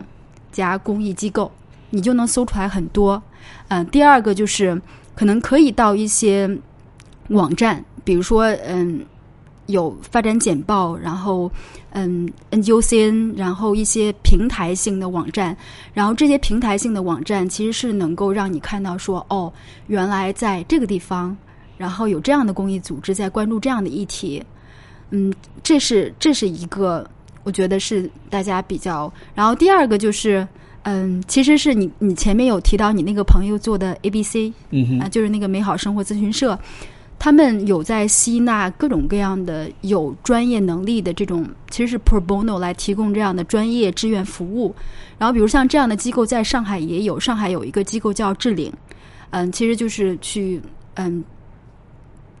满足或者一定程度上去聚拢这些呃一般的人有这种志愿服务想法或者是意愿的人，然后把他们链接到呃很多的这种公益服务或者公益组织去，其实是有很多的呃这样子的机会，大家就是搜一下，对，没错这么。很方便，然后你可能就能够看到，像你是做，比如说财务工作，你会觉得啊，这个工作特没意思，但是你可以帮公益机构去处理他们的对财务上面的工作，这也是一种，对吧？一种参与。你是做 marketing，你可以去帮他们做宣传推广；你是做企业咨询、战略管理咨询，你可以帮公益机构去做他们的规划。就其实有很多很多的这种可能性存在。所以一个就是找到当地的公益的机构，另外就是 另外就是把你自己的专业能力去。和这个公益机构的需要做这么一个连接，这样的。还有一个比较嗯，就是更简单直接的方式，就是到腾讯公益，然后上去看。嗯，如果你想要，比如说啊，我没有时间，或者我现在工作本来就很忙，我没有时间去参与到。那另外一个大家可以帮助到，就是给这些公益机构一些他们做服务的一些赠款，它金额可能可以很小，但是你有机会去找到那些你自己特别有兴趣或者愿意参与的一些嗯。机构或者一些项目，然后去通过你个人一点点的微薄的力量去帮助他们，因为现在嗯，这种腾讯公益上，他们本来就是在发动我们中国亿万计的这样的网民来去 来去通过一点点小小的捐赠，可能我记得平均下来每个人的捐赠资金是在一块多。但是，嗯，腾讯就因此，包括阿里，他们因此就每年可以，呃，撬动的或者说能够聚合的这种公益资源就非常多。所以，其实是时间、你的专业能力，然后或者是一点点资源的支持，它都是很好的去支持到呃或者参与到公益的方式。没错，捐捐款可能是相对来说比较直接、比较现实的一种方式了。然后我，然后但是我是觉得。在这个基础之上，其实能够真的在现实生活中有一些这种志愿者参与的这种机会，就像我们所说，你你你真的去做了这些事儿，你体验过了那个帮助别人的感觉，你和你的这个帮助对象去建立一些连接，我觉得这不光只是一个啊，就是创造社会价值的问题。其实从个人的角度来说，作为在大生活的大城市当中，这种虚无感、无聊感，然后这个。这种无意义感很很很容易受影响的，这样的很容易被这些感觉受影响的，就是现代的都市人。其实这样的经历会，我觉得会对每一个人的这种心理状态，对他的看待问题的方式，就都会有很好的帮助。因为现在大家都会是啊，到了周末啊，我去参加个活动，我去看个展，我去逛个街。但是时间久了，其实也就是这样。就其实大家的这种生生活很难有真的这种新鲜跟刺激的东西在。但是，像这种志愿者的服务、义工的这种工作，永远都会是很新鲜、很刺激，或者说是不一定是刺激吧，就是很新鲜，然后是会给你带来很多很美好的感受的这样一个体验的。因为你是在和活生生的人在互动，而且你遇到的事情也会不一样。对，对你像我有我认识几个朋友，呃，是在医院里面做社工的，这种医务社工，他们就会组织啊，就是有志愿者去。啊，到了周末的时候，就是在医院当中去啊，有些是这，比如说去给小朋友表演啊、歌舞啊这样子的，而且甚至还有这种可能有些做临终关怀这个方面的一些志愿者，就是你知道这些体验其实是会非常是非常独特的，是你可能看多少电影、多少书，你都不一定能够体会到的那种非常真实的关于人、关于。自我关于这个生活，就很多的感悟，很多的体验，就这一个部分是啊，因为现在人们对于这种方面的体验跟信息的获取，还是倾向于从互联网啊，从书啊。但是你在生活中，你真的是可以去有机会找到这样的一种输入来源，所以我会觉得。呃，包括我之前就是，我经常会跟很多人建议，有人说啊，两个人出去相亲或者就是约会这种，对吧？情侣之间出去玩能做点什么？我一直都说，其实一起做义工会是一个特别好的选择，因为你们在做义工的时候，你们都会把你们人性中最美好的一面带出来，而你们看到又是彼此最美好的一面，这样子的情况下，你你当然就会变得很可爱啊，就会变得对吧？很吸引人这样子的，所以真的不失为是一个很好的选择。我我之前的最早创办那个志愿呃服务机构里边就有嗯好几对儿，呃，因为在这个志愿服务过程中，大家相互认识了解，然后后来到呃恋爱到结婚，然后我觉得是一个就是它能够帮人，就像你一开始说的那个，能够让你跳出非常自我的那个视角，去从另外一个视角去。看到别人，看到自己，看到很多的不同的关系，然后当你可以这么做的时候，或者从一个这样的体验中这么做的时候，其实是说一个特别俗的烂鸡汤的话，它真的能够让你成为一个更好的自己。没错，因为人是很人是很怕就是失去自我的，所以他会觉得说我跳出我的视角去看别人，那谁来看我呢？对吧？就是最呃狭隘或者是最没有安全感的人都会这么想。我如果去考虑别人，那谁来考虑我？就这是一个特别常见的一个嗯一种一种一种思维。但是事实是，如果你真的去试着去看到不同的人的话，你就会发现这不是一个有没有人看到你的问题，因为你的不安全恰恰就来自于你和周围的人没有连接，恰恰来自于你只看到你自己。就是人是一个。我们就是，如果有一个很开脑洞的想象，就是每一个人就像是一个复杂的网络当中的一个节点，你的这你这个节点要有价值，要有，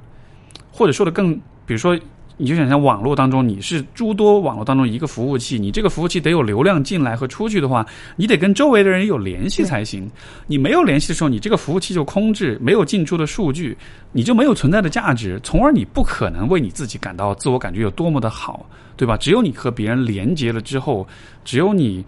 实现了这种人作为群居动物的这种本能的需求之后。你才有可能感到更安全，感到自己是更有价值，也更喜欢你自己。所以就是这个有点，这个是个悖，就是听上去像是一个悖论，就是你要更考虑别人，你才能更喜欢你自己。但是这真的是一个你去做了之后，你就发现，哎呀，真的是这个样子。所以我一直说，就是 利他的呃，最终的结果其实是利己。对，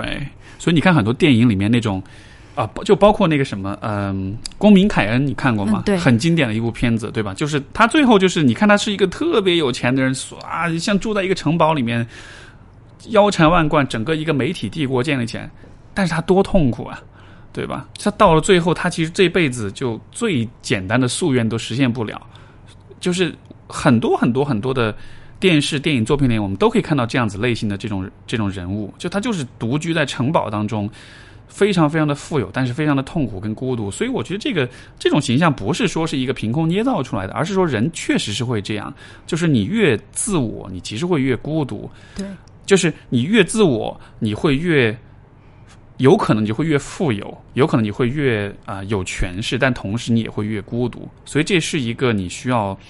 就是我觉得每个人都需要去权衡、去平衡的一点事情。你你可以富有，你可以追求财富，但你在这个追求过程中，你把自己训练成了一个不在乎任何人的一个很冷血的一个机器的话，那么你最后你还是会逃不脱不了那种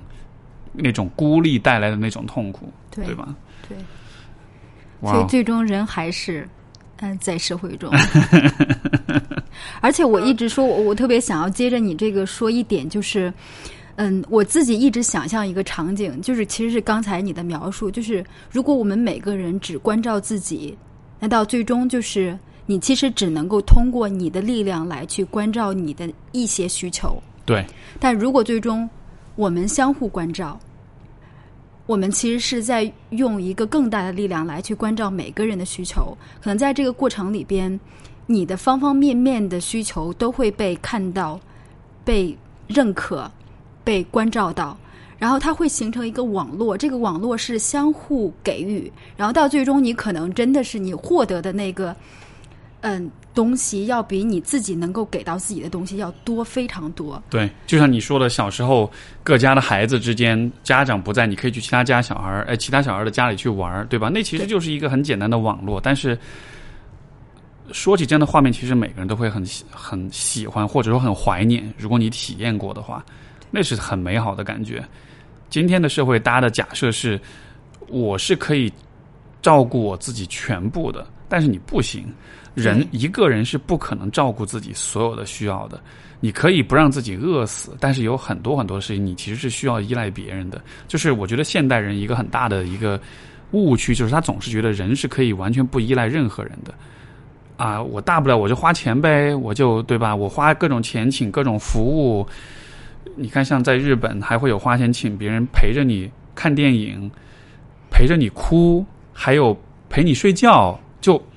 我觉得这是一种很极，就是资本主义，真的是一种很极致的一种体现。就是你可以不依赖别人，你可以花钱来解决这些问题。但是我觉得这是个特别特别错误的一种想法，因为如果每个人都这么想，最后就像你所说那样的，我们就都只照顾我们自己，这个网络就彻底的消失，或者是被磨灭了。所以你看，现在大家会说啊，人都是一座孤岛啊什么的，就都有那种很很颓废，然后这种很很很很很丧的这种感觉。那我就会觉得那不是颓废，那不是丧，那是你自己主动选择的。就你选择了这样一种看待呃看待世界、看待人的关系的方式，所以你才很觉得好像人都是孤岛。本来人，本来我们的几几百万年以来进化的这个模式就是，如果我们都是孤岛的话，人类早就灭绝了。我们本来就不是以孤岛的这种方式存在的，只是到了今天，你觉得你做孤岛是可以 自给自足的，对吧？我觉得那是对，可能是某个阶段的一种一种不太完整的假设或者想象。然后我特别想说一个，嗯，就是在公益领域，那这是没有统计数据支持的，但是是我的观察，就是如果你认识足够多做公益的人，你会发现。做公益的人普遍来讲要比同龄人更年轻，就是啊，对，你你明显能够感受到这些人会笑得更多，会你就是真的会是整体上来讲跟同龄人相比的话要更年轻。是就我一直很很期待有人去做这个，嗯。有，比如说有关幸福指数，或者有跟什么有关的一些研究，去去去看是不是有统计学上的这个呃表现。因为我是一个还是一个比较理科的人，明白。所以我一直觉得，就是这可能是一个，嗯，他从就是至少从我的观察来讲，我觉得就是我们所说的那个好的东西，别人可能觉得这就是你们的，嗯，自己在那自嗨是吧？对对，描述出来一个好像要去勾引我们来更多的做好事儿的一个东西。但说实话，嗯，我我我的确能够看到他他在每一个个体和一个整体群体身上的一个表现。你这个我可以提供一个可以确认你假设的案例，就是我曾经给那个有一个机构叫 P Flag，就是同性恋亲友会，然后我曾经给 P Flag 做过一个培训，就是这个非暴力沟通的培训。然后这个因为这个机构就是是这种已经已经出柜的同志的爸妈们，就是父母们。嗯他们来做这个机构志愿者，去支持其他的同志和他们的家庭、他们的父母之间的关系，这样的。当时去培训的时候，就是全部都是这个，就是我爸妈那一辈儿的人，你知道吧？就是一屋子全部都是这种，就是叔叔阿姨、大爷大妈这种的。然后，但是我当时培训完了之后，我就跟他们，就是最后结束的时候，我跟他们讲，我说，我说你们是我见过的最有活力的一群中年人、中老年人。我说我从来没有见过一群中老年人。就在你们这个年纪，你们在一起可以如此的有活力，如此的活跃，因为真的就像你所说的，大家都是笑的特别多，然后这个特别的这个呃 张牙舞爪的这种感觉。但真的就是我后来我就觉得，我觉得你们甚至我会觉得你们比我还有活力。我说我我说我讲一天课下来，我觉得也挺累。我说你们天哪，就吃饭的时候大家还还笑个不停的这样子的。但是真真的就是我后来那一次的经历之后，我后来真的也是有类似的反思。我觉得。因为你把他们和跟他们同龄的其他的中年人相比，你真的会发现那是一个质的差异，而联系到说人其实是嗯意义性的动物，就是人是追需要意义，是追求意义的。我觉得这是一个以后的数据，如果有人做这研究，我觉得百分之百是可以，我非常相信会有这样的结论会出来，就是当你的生活有了意义，当你做的事情对于你来说是重要的时候。当你就是一些事情让你感到心碎、感到难过、感到渴望去做点什么，然后你回应了这个内心的召唤，然后你去做了的话，你的那个存在状态和你每天只是为了养活自己、吃饱饭活着，那肯定是不同的两种存在方式。对，对，所以，所以为了。以一种更好的方式存在着，我觉得大家都去做义工，都去多多参与公益吧。对，至少从你每次看到的一个小小的，你可以伸出手去帮一把的一个人、一个事情开始，没错，你一定会感受到收获很不同的东西。从也许就从这个帮别人把着门这件事情开始，对吧？你你我坚持这件事情一段时间，你看看你会不会有什么不一样的感觉吧？所以，哇，两小时了。非常感谢，呃，可以跟大家再说说你的机构，包括你们有没有微博或者微信，然后包括你们的播客，都就是再说一说他这个账号啊，介绍一下要怎么大家要怎么找到你。好，大家可以在微信呃公众号和微博搜“悦享新知”，喜悦分享新的知识。嗯，我说一下为什么起这个名字，就是因为我们希望每一个人。在做这些公益相关的事情，不管是全职的，还是志愿者，还是只是偶尔为之，都能够从中获得喜悦。嗯就这是我非常相信的，然后我也很希望把这个东西能够通过我们的工作传递给更多的人，所以我们叫悦享新知。嗯，在我们的这个呃微信公众号里边，我们嗯每周一会发布我们的播客节目《林林总总》，当然也可以在网易云音乐、然后喜马拉雅、然后荔枝、蜻蜓上搜“林林总总”，可以搜到我们。然后其实是一个大家可以听到很多很平凡的、平凡如你我的这样的一个公益人，他们怎么去开始了自己的公益的之旅，然后在这个过程里边有什么样的体验，有什么样的思考。呃，希望大家可以从这些平凡人的公益故事里边去听到一些不同的东西。嗯嗯，听到一些 Steve 和我之外的一些 见证。好的，好的，好吧，那就非常感谢高瑞，谢谢，嗯，也感谢各位的收听。那我们今天节目就到这里，下次再见，拜拜。拜拜。